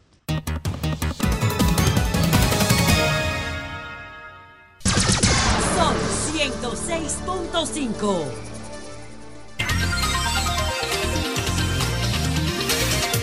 Bueno, aquí estamos de regreso ya en este sol de la tarde cuando alcanzamos las 4 con 8 minutos, señores. Yo creo que existen pocas comunidades de inmigrantes en Nueva York que hayan tenido un crecimiento tan grande y tan espectacular como el de la, la población dominicana. que actualmente suman, según cifras publicadas, 892 mil personas, una cifra que evidentemente es bastante impresionante, eh, de dominicanos en Nueva York, cuando se piensa que los habitantes del país, según el último censo de población y vivienda, eh, alcanzamos cerca de los 10.7 millones, ¿no? Según esos datos, por supuesto. Si su día 10.7 millones. Si, sus, eh, si su diáspora tiene casi 3 millones, entonces bueno. Entonces ya somos ¿cuánto? El 10% de la ciudad de Nueva York, vamos para el 11%, eh, según decía el cónsul dominicano en Nueva York. Es una población bastante considerable y además... no estamos todos ubicados en Nueva York. No, por supuesto. la mayor concentración. No, por eso decía, somos casi 3 millones, pero, eh, pero en Nueva York estamos casi alcanzando el millón. Entonces es una pujanza de una comunidad, que es la comunidad dominicana en Nueva York, que en 10 años ha crecido cerca de un 30% o sea que se puede medir y se puede medir de muchas maneras en términos de la, de la presencia de los dominicanos en Nueva York. Y un soporte económico para los dominicanos. No, sin contar. Cuando digo para la República Dominicana. Sin contar con Porque esas remesas de Nueva York son las más, fuertes. Claro que se hizo. Ahí es que está el problema. El aporte que ellos hacen, tiene alguna compensación. Pueden participar ellos en las elecciones internas. Entonces, se hizo, se hizo mucho, muy presente, por supuesto, y se notó mucho precisamente en momentos de mucha dificultad que tuvimos nosotros y que tuvo el mundo. Por ejemplo, en tiempos del COVID, esas remesas. Pero esa pujanza y, y ese protagonismo de los dominicanos en Nueva York se expresa de muchas maneras. ¿Cuántos dominicanos están insertados, por ejemplo, a la policía? Son casi 3.500 dominicanos, 200, 250 eh, directores de escuela que son dominicanos. Hay 24 jueces, hay 6 concejales dominicanos, ¿no? De esa poderosa alcaldía neoyorquina. Y todo eso es en Una el comunidad en el- pujante. eh, todo eso en el sector público, sí, por eso digo muy, muy pujante. Políticamente activa. Total y absolutamente. Por tanto, bueno, pues esa comunidad dominicana en el exterior, pero sobre todo en Nueva York, que es donde eh, eh, tenemos la mayor concentración, yo creo que es importante para nosotros, es importante dar seguimiento, porque además también demandan eh, algún nivel de asistencia y de acompañamiento de parte de las autoridades dominicanas. Y el contacto es necesario. Tenemos que saber qué es lo que ocurre con esa comunidad eh, y dar un seguimiento permanente. Y todo esto lo decimos porque a partir del día de hoy y dos veces a la semana, nosotros estaremos en contacto, estaremos haciendo contacto con Eliazar Bueno y la comunidad dominicana en Nueva York que nos, man- nos mantendrá al tanto de qué ocurre con esos dominicanos y dominicanas. Será dos veces a la semana. Pretendíamos tenerla eh, esta tarde, pero bueno, vamos a ver si podemos hacer la, la- la comunicación. Pero ya ustedes saben, eso se va a hacer, eh, si no hoy, porque parece que hemos mira, tenido algún sí, problema de conexión, pero eh, en lo adelante, señores, vamos a, a saber qué pasa ¿m? con Es esos decir, que a dominicanos. partir de hoy este equipo tiene un nuevo integrante desde la pujante Así diáspora es. De Así la es. ciudad de Nueva York. Sí. Eleazar Bueno. Así es. Bueno, y mientras nosotros hacemos esa comunicación, dime, dime. Señalar algo, de- estábamos hablando al comienzo del programa de la crisis de, que hay en Ecuador y hace apenas unos minutos en vivo se vio esto, así que cierren la puerta. Encapuchados armados con pistolas, fusiles y granadas ingresaron este martes en el canal de televisión TC en la ciudad de Guayaquil y sometieron a su personal durante una transmisión en vivo.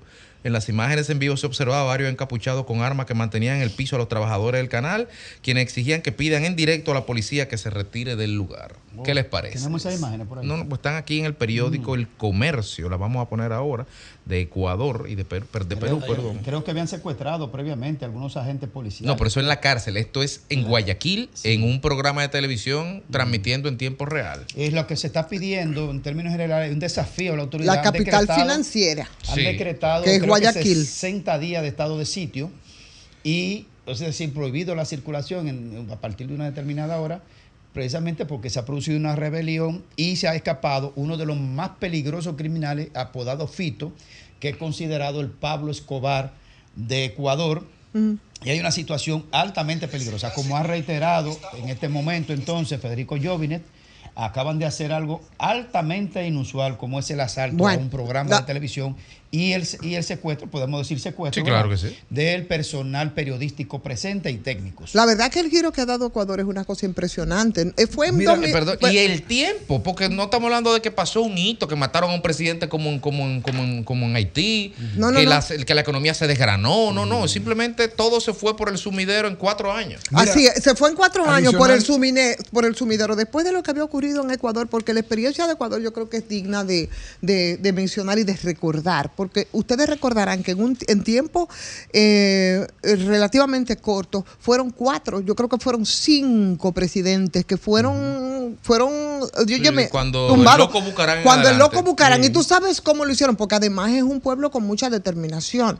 Y tú te encontrabas que en, en- en la confluencia de cinco esquinas en Quito con indígenas eh, apostados ahí, señores, ahí te tumbaron cinco presidentes hasta que llegó Rafael Correa Tampoco en un periodo de 10 años que no podemos negar que en términos económicos, bueno, pues eh, mantuvo niveles de estabilidad en Ecuador. Aquí está otra vez. Adicional, Grimer, sí, sí. adicional también que no solamente fue en el canal de televisión, también se reporta caos en la Universidad de Guayaquil. Delincuentes también ingresaron a esta universidad a secuestrar personas también. Si no hay un control, un control efectivo de las Fuerzas Armadas y la policía de ese país, evidentemente se camina una revuelta seguro bajo una persecución de un derrocamiento, seguro que pueden ir caminándose ahí. Para los años 80, Centroamérica era el principal foco de guerra de guerrillas. eh, en el contexto de la plena Guerra Fría. Pero ahora Centroamérica tiene unos cuantos focos, puntos calientes, como es El Salvador, como es Nicaragua, como es el Ecuador en estos momentos. Es decir, que solo que ahora el, el- el punto de atención de la, de la, de la, es el tema de las pandillas y la delincuencia y el narcotráfico. Ese es el tema, que antes era el foquismo, ¿verdad? No. Guerra de guerrilla por el tema del socialismo. Sí, sí, sí. Y ahora es el narcotráfico, la pandi- el pandillerismo y la delincuencia Pero armada. yo, yo, Sí, creo el que, video sin irnos Ahí está el tan- video. sin Sí, irnos- Henry, Henry, ahí Sí. está- ahí está el lo, lo video. tenemos ahí el video para Sí. verlo. Henry lo está colocando el video audio. en Pero- vivo cuando fue secuestrado prácticamente El canal. El canal Sí. en vivo. Ahí está. Vamos a ver. Vamos a ver. Bien. Lo dale, tenemos. dale chance a Henry en lo Ah, que bueno, descarga. tú sabes Sí. una cosa, eh, eh, mira, y, y- y sin irnos tan lejos a lo que pasaba aquí en los años 80, en 2019, que está bastante cerca, lo que estaba ocurriendo en América Latina, yo creo que es digno de recordar. Sí, ahora sí lo y que de alguna manera, ya sí lo tenemos, perfecto, vámonos con esto.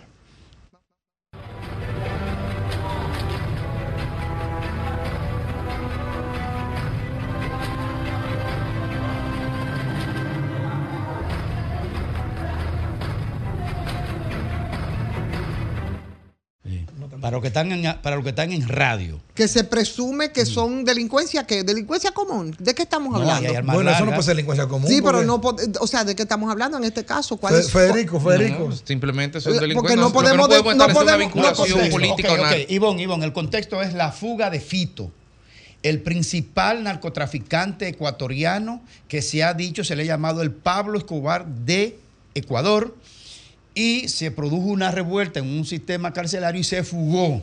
El gobierno de Ecuador ha declarado 60 días de estado de excepción, estado de sitio. Perdón, que tienen más de 10 policías secuestrados dentro del penal de la revuelta. Además, entonces, el presidente del gobierno de Ecuador, de Novoa, ha declarado alta peligrosidad en todo el estado de Ecuador y evidentemente que han atacado otros centros y lo que estamos viendo para los que están en radio y en televisión es que entra un contingente con armas largas y en, semi encapuchados y han tomado de rehén entonces a los productores televisivos y a los técnicos. Es una imagen realmente eh, que solo tú la puedes ver de manera directa así Pero, en pero términos un de, de- de cuadro cine. simbólico del nivel de incertidumbre que tiene que estar acabando con ese pueblo ahora. Que un grupo vaya a la televisión a tomarla. En vivo. Entonces, ¿qué respeto hay por la policía? Óyeme, yo me pregunto, yo me pregunto, de el traidor de Lenín Moreno para acá, eh, ¿ha avanzado o ha retrocedido Ecuador?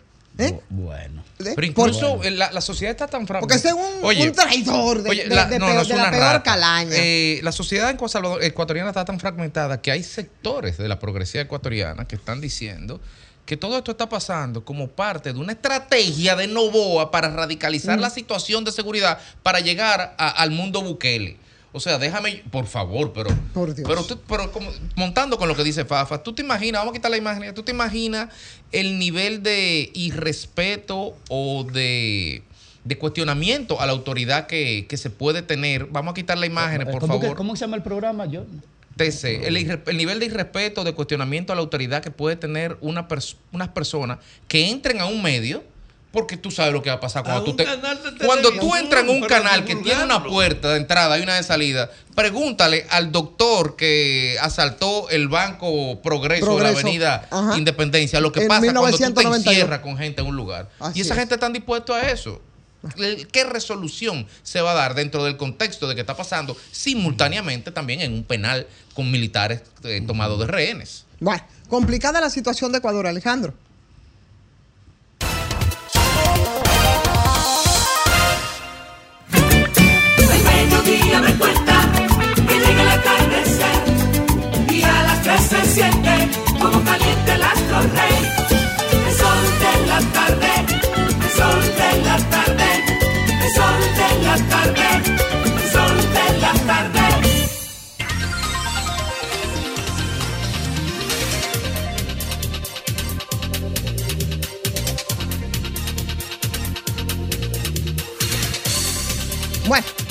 Son las 4 ahora con 20 minutos. ¿Sabes qué? Eh, eh, ustedes tienen un tema, pero yo no quería pasar así nada más por alto una información que apareció en el día de ayer, en, el, día de hoy, donde nos contabilizan como en 64 las víctimas colaterales del feminicidio.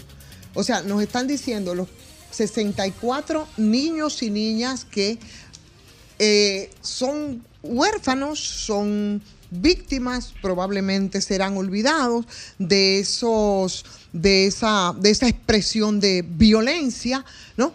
Que son las muertes de mujeres a manos de sus parejas, con niños, que yo no sé tampoco cómo ellos pueden eh, llegar a esta cifra, porque aquí no hay estadística ni hay ninguna institución que sepa cuántos muchachitos de estos quedan y muchachitas quedan en la total vulnerabilidad, porque en la mayoría de los casos no son ni siquiera intervenidos eh, psicológicamente, porque no, en- no hay una institución tampoco eh, estatal que asuma esa responsabilidad, ni Ministerio de Mujer, ni, ni niños, niñas, adolescentes, en el nivel que necesitarían la intervención de estos muchachos y muchachas. Y las cifras precisas incluso son, no se pueden determinar. Se hace una proyección en la que se supone que por cada mujer asesinada a manos de su pareja y el padre eh, que va a la cárcel y en el peor de los casos que termina también suicidando, es de tres niños o niñas por, eh, por familia. por- Colaterales. por colaterales, así es.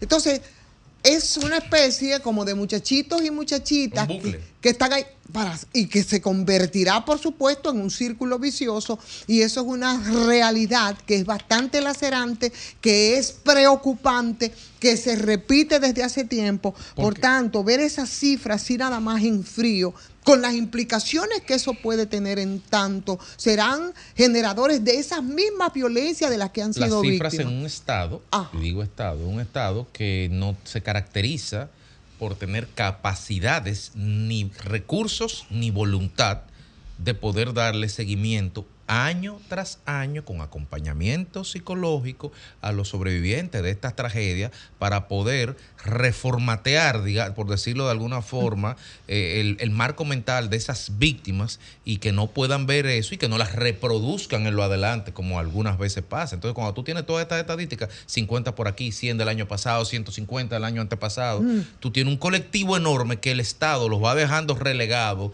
y relegados a la buena de Dios, que simplemente están ahí sufriendo y pueden generar también más Claro, yo, eh, mira, les cuento compañeros que yo tuve una experiencia precisamente con, con- con este tema. En algún momento hacía un ejercicio, desde el ejercicio del periodismo, valga la redundancia, eh, y desde la preocupación sobre todo con estos casos. Y recuerdo que pude conversar con dos de los muchachos, una niña, un- una adolescente y un adolescente ya en ese momento, que no solamente eran víctimas, sino que fueron, fueron, est- fue- estuvieron presentes cuando se produjo ese hecho tan terrible de cómo uno eh, estos padres asesinaron a sus a sus a su madre.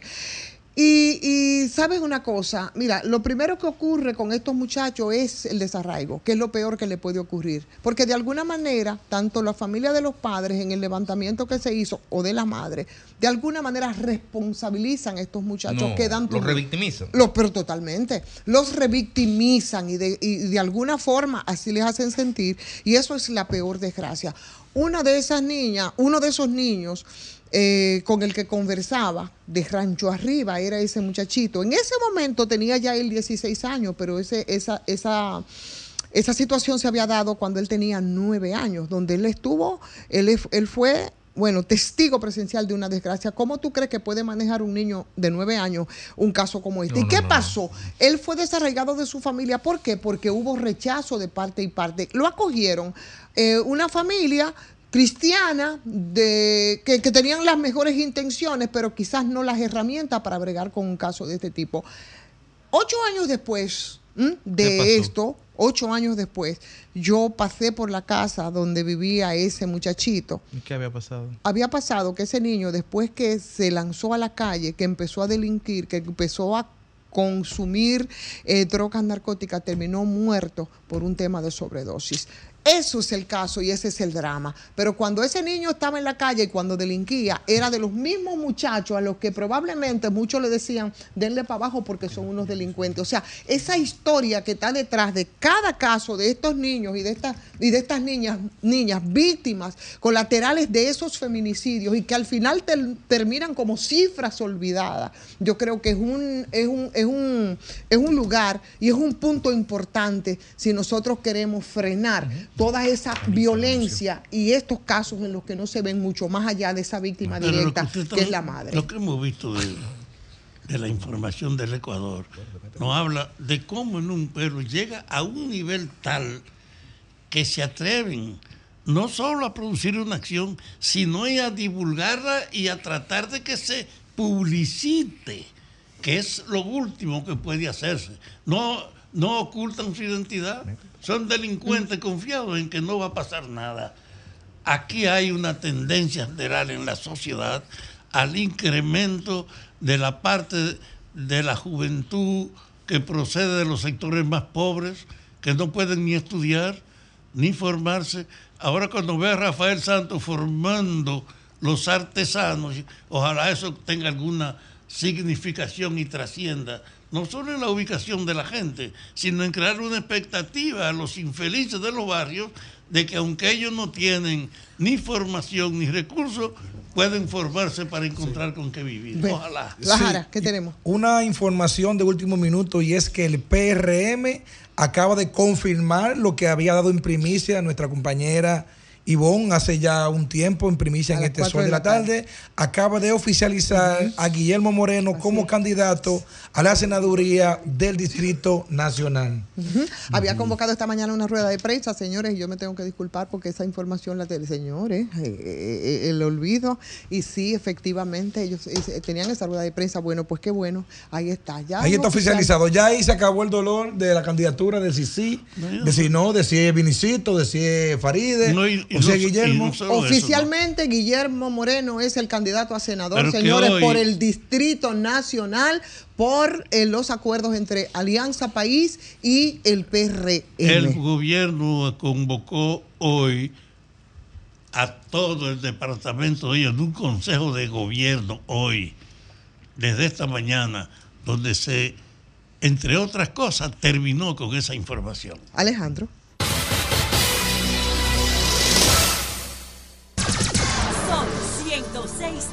106.5.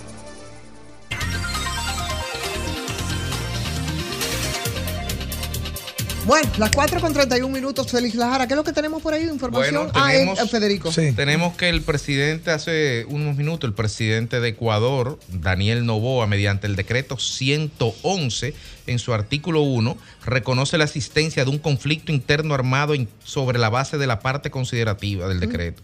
Y modifica el artículo del anterior, el 110, básicamente para disponer la movilización e intervención de la Fuerza Armada y Policía Nacional en el territorio nacional para garantizar la soberanía e integridad territorial contra el crimen organizado transnacional, organizaciones terroristas y los actores no estatales beligerantes, dando autorización a la policía y al ejército a que salga a la calle. Represión. Identificando más de 10 eh, actores no, eh, no estatales beligerantes, o sea, pandillas, con nombre y apellido, está indicando quiénes son y qué hay que hacer. En Ecuador. Estoy de acuerdo. Graimer Méndez, buenas tardes. Gracias y gracias a toda la audiencia de Sol de la Tarde, Sol del País. Ustedes saben que reiteradamente yo he venido en un proceso de ayudar a construir una casa para nuestra amiga Martina eh, Custodio y ya está en estas condiciones. Vamos a ver, Henry, porque eh, estamos próximos a entregársela formal. Mira, así estaba hace unos semanas atrás, qué sé yo. Así estaba, pero. Y mire ya cómo está, a qué nivel está la casa de Martina. Y junto con su hijo con autismo, joven autismo. Y estamos a punto de, de entregársela formalmente. Ya le falta muy poquita cosa. Vivía en una casa cayéndosele encima que tuvimos que demolerla porque iba a acontecer una tragedia. Así es que gracias a todo el que ha ido colaborando, muchas gracias a todos y muy especialmente al alcalde Carlos Guzmán de Santo Domingo Norte porque la casa está precisamente en Villamella.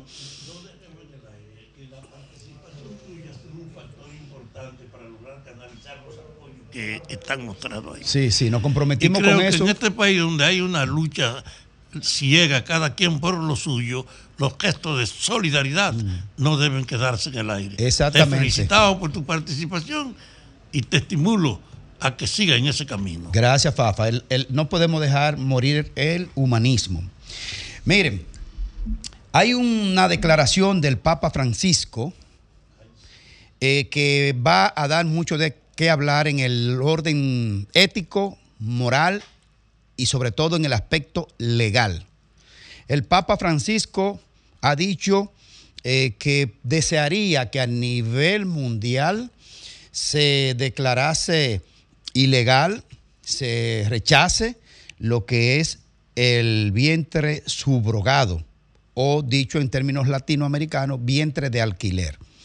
¿Qué es el vientre, vientre subrogado? El vientre subrogado es que cuando una pareja no puede tener hijos o, no, o decidió no tener hijos, pues le paga, alquila a una tercera persona, una mujer, para que se embarace por encargo.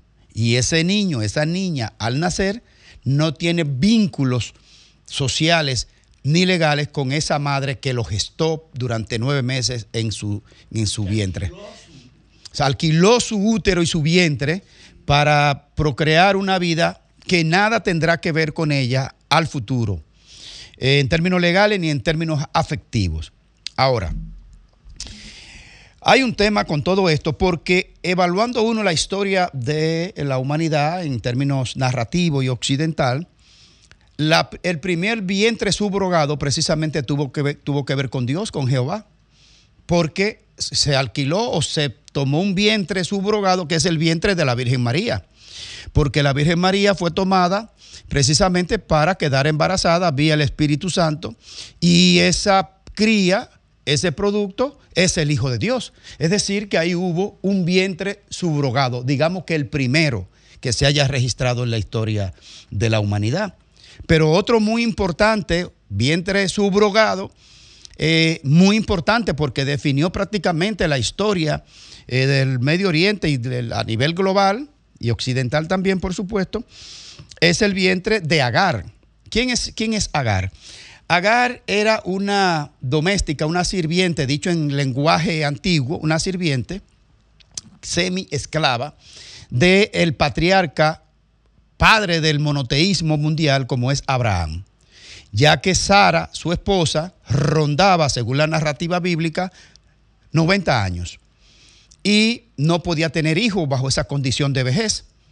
Bueno, Dios habló con ella, ella habló con Dios pidiéndole el milagro de que pudiera tener un hijo, pero no acontecía. Bueno, pues entonces Sara, o luego como fue cambiado su nombre a Sarai, le pide a su marido Abraham que ya que ella no puede tener hijos, que tengamos, dice ella, tengamos un hijo entonces a través de Agar, que era la sirvienta de la casa. Abraham acepta y permite entonces embarazar a Agar, que es la madre, la madre de Elías, y de Ismael, perdón, la madre de Ismael, que es el que luego termina expulsado de la casa con toda y madre, porque al finalmente Dios decidió dar, hacer el milagro con Sara y quedó embarazada rondando los 90 años, 90, 90 y algo.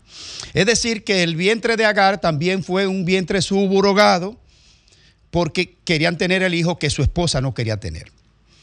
Y así se fue dando en, la medida que fue avanzando la tecnología, eh, porque se inserta un óvulo fecundado en el vientre de una mujer, pero que ese producto que va en gestación no le va a pertenecer.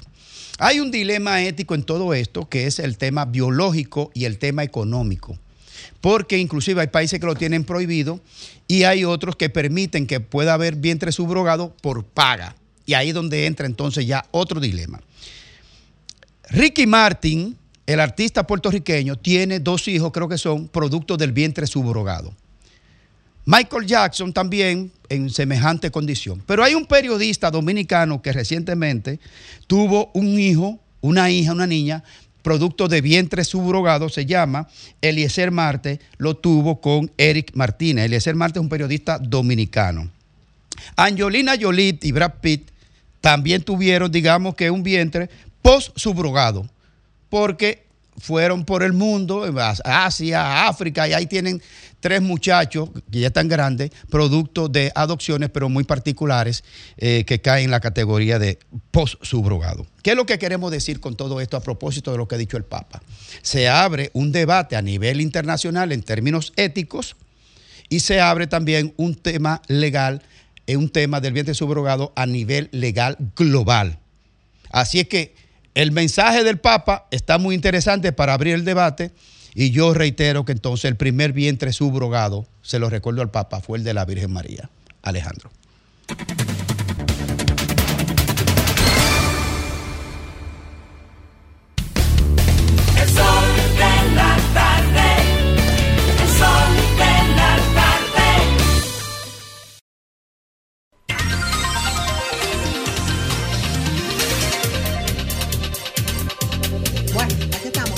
40 minutos. Este es el sol de la tarde. Federico Llovine, buenas tardes para ti. Buenas tardes, Ivonne. Buenas tardes, amigos que nos ven y que nos escuchan. A propósito de una, un comentario breve que hizo ayer el doctor Ricardo Nieves, me permito recordar con relación a la empresa Falcondo que se encuentra en Bonao. Una empresa que tiene más de 50 años, trabajando ferroníquel, aunque fue su primera fundición, fue en el año 71, en el 72 fue que fue formalmente inaugurada, de la cual el Estado Dominicano es accionista. Y una empresa que ha tenido impactos positivos e impactos negativos, porque no se puede escribir para bien o para mal eh, la historia de Bonao sin esta empresa, ni el desarrollo económico, ni el pleno empleo de la provincia sin esta empresa, pero ¿a qué precio? ¿A qué precio? Al precio de cicatrices geológicas absolutamente visibles, al precio de represión años 70 y 80, de luchas, de muertes que quedaron impunes, de activistas sociales que simplemente querían que la empresa diera una parte de los beneficios abonados. Algo que hoy en día está en la ley, en aquel entonces era parte de la consigna del, del comunismo ateo y disociador. Para ahí vemos cómo evolucionan el tema. En definitiva, que, hay mucha tela por donde cortar, porque si bien es cierto que hay mu- muchos, muchos lastres ambientales en la zona de Bonao y La Vega, producto de las operaciones de esta empresa, la minería hoy día no es la misma que hace 40, 50 años por un tema estrictamente tecnológico, como por suerte tampoco lo es la conciencia social de la ciudadanía, que no quiere cambiar espejitos por oro, que entiende una ciudadanía mucho más empoderada, más compromisaria con la defensa del medio ambiente, que entiende que no las explotaciones mineras, de las cuales yo soy partidario, no deben hacerse a cualquier precio y que si suponen un deterioro del medio ambiente o si no implican una mejoría directa en la calidad de vida de la gente circundante de la operación minera, entonces dejemos esa vaina así y no hagamos nada. Sin embargo, la lógica del Estado central, entiende que tiene que imponerse porque no deja mucho dinero, porque cualquier ministro de Hacienda o cualquier entonces secretario de Finanzas está mirando solamente los grandes números y cómo le permite cuadrar la cuenta. Y como este es un país donde el gobierno central, desde la fundación de la República, menos en la mente de Juan Pablo Duarte, que sí lo tuvo claro con el poder municipal, pues de la fundación de la República los municipios no le han importado a nadie y los territorios no importan. Pero ese no es el caso. Además, las empresas mineras de la República Dominicana, todas, casi sin excepción, delegaron en el Estado que el Estado cumpliera con la comunidad. Ah, yo le pago al Estado las regalías, yo le pago lo que me toca, el Estado que haga los puentes, el Estado que eleve la calidad de vida y lo mío es cumplir el contrato, sacar, exportar y cobrar. Bueno, pero eh, las reglas cambiaron, las comunidades no se tragan ese cuento. Y qué bueno que así sea, porque la minería es posible, es viable y es necesaria, sí, solo sí en condiciones de sostenibilidad ambiental, sí, solo sí en condiciones que le- de criterios de mejoría en la calidad de vida de la gente que vive al lado. Todo esto viene a cuento, porque Falcondo, Falcondo al día de hoy, 9 de enero, no ha pagado las prestaciones navideñas a sus empleados. Al día hoy, 9 de enero, los empleados de, Falcon, de Falcondo no han cobrado prestaciones. Y tengo entendido que en algunas farmacias ya ni siquiera reciben los seguros para suplir medicina a sus empleados. Uno pudiera pensar que esto es parte de la estrategia de la empresa de victimizarse y decir los números no me cuadran, necesito explotar Loma Miranda, porque por eso no puedo explotar Loma Miranda, que es lo que se piensa en Bonao. En Bonao la gente piensa que está pasando esto como mecanismo de presión para que la empresa le deje explotar Loma Miranda, porque los hechos, si Loma Miranda, si Loma Miranda, la empresa solamente tiene operaciones, reserva para cinco años. Si no explotan Loma Miranda, el negocio se cerró. El problema es que Loma Miranda no se va a explotar. Punto pelotas. Y eso lo debió haber asumido Americano Nickel en el año 2015 cuando compró a Glencore, la empresa, porque ya se sabía del 2013 con el tema de, la, por decirlo de alguna forma, el laudo, que no es la palabra correcta, del PNUD, donde declaraba que no era pertinente hacer la operación. Sí, sí, por favor. 2013 y precisamente en 2013 hubo una serie de, de- de transacciones fraudulentas de parte de esa empresa que logró incluso evadir el pago, ¿tú sabes de cuánto? De cerca de 4 mil millones de pesos al fisco dominicano, cerca de 100 millones de dólares aplicables sobre los beneficios Entonces, de ellos. con relación a esas palabras que tú acabas de utilizar, o, esas, o esos tipos penales, por decirlo elegantemente, ¿qué es lo que está pasando? Es que el problema es peor y el gobierno o no lo sabe, o se hace el sueco, o debería saberlo. Y es lo siguiente. Americano Nickel es propiedad de una empresa que se llama, de un fondo, el 100% de Americano Nickel pertenece a un fondo suizo que se llama Global Special Opportunities, vaya con el nombre, oportunidades especiales, que también es propietario de otro, otra empresa minera en la República de Macedonia del Norte que se llama Euronickel, americano níquel en aquí y Euronickel en Macedonia, Europa, Estados Unidos. Resulta que el 13 de diciembre de este año, eh, el mayor banco de la República eh, de Macedonia del Norte ejecutó la propiedad de Euronickel por falta de pago mediante cobro compulsivo por una deuda de casi 40 millones de dólares. Ustedes están entendiendo. Estamos hablando de un holding que tiene dos patas y una de las dos patas en, en- Falcondo y otra en Macedonia. Y la de Macedonia la están ejecutando por falta de pago a los suplidores y ellos están aduciendo por falta de pago de una deuda bancaria porque tienen problemas de liquidez, porque sus costos de operación han subido y porque el níquel ha bajado. El mismo discursito de la República Dominicana. Finalmente, ojo al gobierno con esto. Porque el problema no es estrictamente falta de material para minar. El gobierno en su calidad de socio de Falcondo tiene que exigir una auditoría de qué está pasando ahí adentro y auditar los costos de producción de esa operación en los últimos ocho años, que de 2015 está suelta en banda y no hay control ni supervisión, y auditar qué está pasando ahí y que presenten factura de a cómo están comprando el combustible, a quién se lo están comprando y a cómo están comprando la energía y a quién se la están vendiendo y a quién le están vendiendo el níquel y en cuanto la que lo está comprando lo está revendiendo. A ver, ¿por qué los números no cuadran? Sería bueno averiguar eso. ¿Ustedes no creen, señores del Ministerio de Energía y Minas, que por lo menos deberían hacer eso?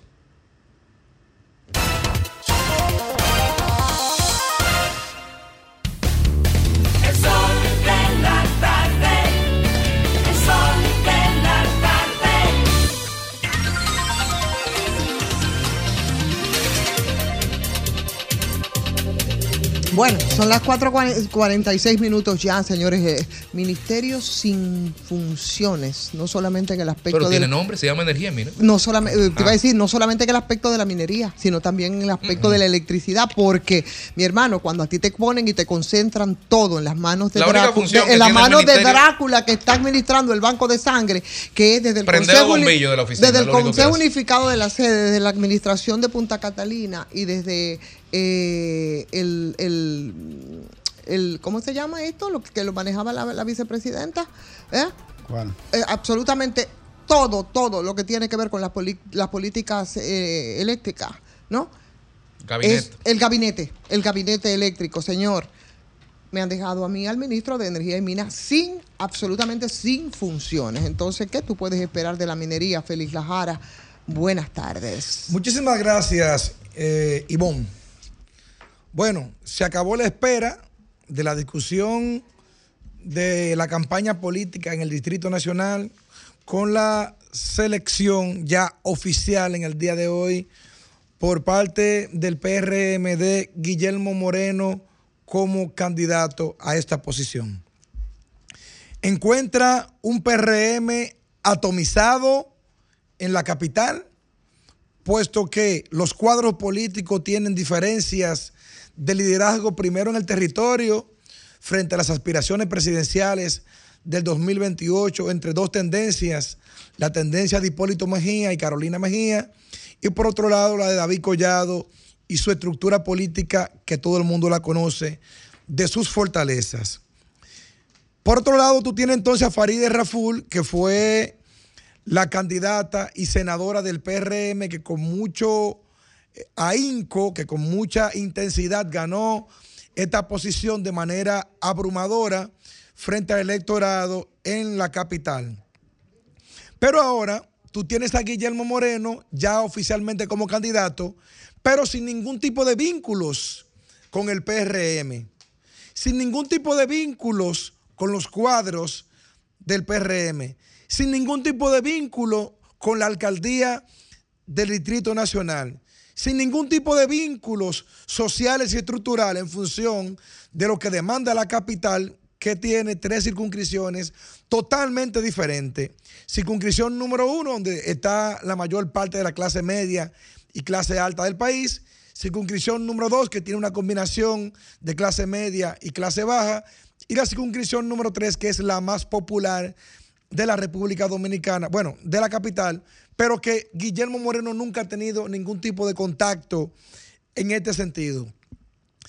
La incógnita en la cual se encuentra metido Guillermo Moreno en estos momentos es que es un candidato oficial sin ser legitimado por las bases. Por ejemplo, en la red social Twitter, hoy X, el candidato del PRM se llama Vinicito Castillo.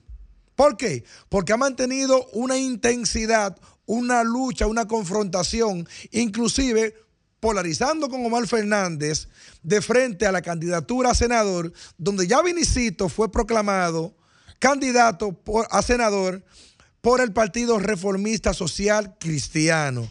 Entonces, la verdad que mis eh, eh, no encontraría ni qué desearle a Guillermo Moreno frente a esta candidatura con cuadros que están prácticamente sentados, con los cuadros de la senadora actual que están retirados, con los cuadros divididos del PRM y con Luis Abinader con una gran expectativa en esta candidatura de la capital porque sabe que su candidatura y la, de la, y la del senador de la capital, que hoy es Guillermo, están prácticamente juntas, montadas en un mismo barco y que ya el rumbo de la senaduría está muy definido en ese sentido.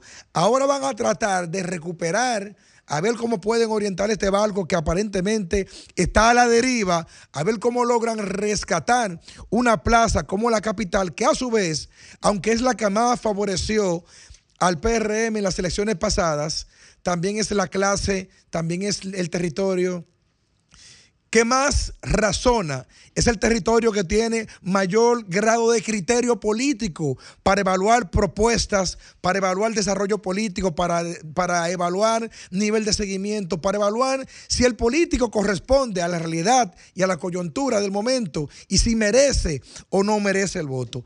En esta ocasión, a Guillermo Moreno, yo le felicito porque tiene la candidatura, pero es una realidad que en estos momentos Guillermo Moreno está como el coronel. Aunque tiene la candidatura, no tiene quien le escriba.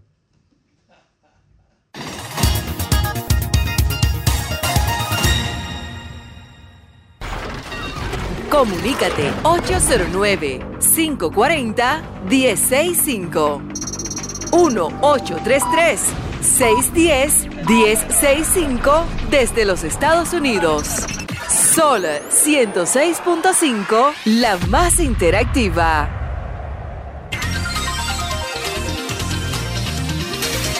Y 52 minutos de la tarde y casi al cierre, casi al cierre. Vamos a coger un par de llamaditas, ¿verdad? Adelante por aquí, buenas tardes. Sí, buenas tardes. Sí, rapidito, por favor. La Jara. Mi señor sabe que yo lo sigo mucho a usted. Pero lo noto muy preocupado, en verdad. Ayer, el mismo eh, discurso que usted eh, dijo ayer es el mismo de hoy. Entonces, lo estoy notando muy preocupado con los numeritos de Omar y, la senaduría. ¿Y por qué usted se ríe? ¿Usted como que se está riendo? Sí, claro, es que en realidad, es que nosotros estamos tranquilos. ¿Sabes? Estamos tranquilitos porque sabemos que el, PRM va a ganar la mayoría de la sindicatura y todo aquí. Pero la Jara lo noto muy preocupado con eso, muy preocupado. Pero, pero mira, déjame decirte una cosa, que Guillermo tiene que arreciar porque en las encuestas que se evidencian, donde él aparece como candidato, eh, la palabra que dijo Abinader, que hay gente que no pasa de un 24, ahí mismo está Guillermo Usted sabe que, que eh, Guillermo tiene muy mínima tasa de rechazo, Guillermo Moreno. eso le ayuda mucho. y, y Gracias por su llamada. Poco rechazo, pero poco voto. Buenas tardes. Poca intensidad de voto, poca intención de voto. Buenas tardes. Buenas tardes. Sí. Aquí apareció uno que le quiere escribir al general. Diga, ¿qué le va a Voy a escribir? votar por Guillermo. Voy a votar por Guillermo. Coge ahí, Félix Lajara. No, ese Gracias está bien. por su llamada. Ese ahorró palabra, ese va de frente. bien. Buenas tardes por aquí. Buenas tardes. Adelante. Eh, desde Nueva York, habla Hito. Adelante, New York. Eh, yo soy la persona de más edad después de Fafa, entre los que están escuchando y quien le habla. Y conozco a Fafa Tavera desde hace muchos años. Yo soy de la 13, frente al play de la normal, al lado de Juan Pablo Duarte. Ya él sabe quién, más o menos. Pregunto yo, ¿qué le aporta Guillermo Moreno a la candidatura del PRM? ¿Qué le aporta? Lo que hace es que le quita con el atractivo que significó Farideh Raful, Raful, que se echó ese partido sobre los hombros junto a otros más para que fueran gobierno. Gracias por su llamada. Ese tú le pusiste una tarjetita de Nueva York a Félix. No, no, ese es un tipo consciente. Gracias por su llamada. Buenas tardes por aquí. Buena, buena, ¿cómo están ustedes, mis hermanos? Adelante, adelante. Villamella. Oye lo que te voy a decir, oigan bien, mis hermanos. A, a, a, a Luis Abinader, que siga fajado como él está. Que siga fajado como él está, porque déjame decirte algo. Si el PLD, no es, no es de que ni Danilo, ni si el PLD perdió, le dieron para afuera. ¿eh? Óyeme, con todo el bien que dice este país que hicieron, la, la ciudad, la Leonel la hizo entera, los campos lo hizo Danilo y le dieron para afuera. Tiene que bajarse duro porque ya este país no está igual que antes. Gracias No por su llamada. aquí, Es para afuera que va. Gracias por su llamada y afuera nos vamos ahora hasta mañana.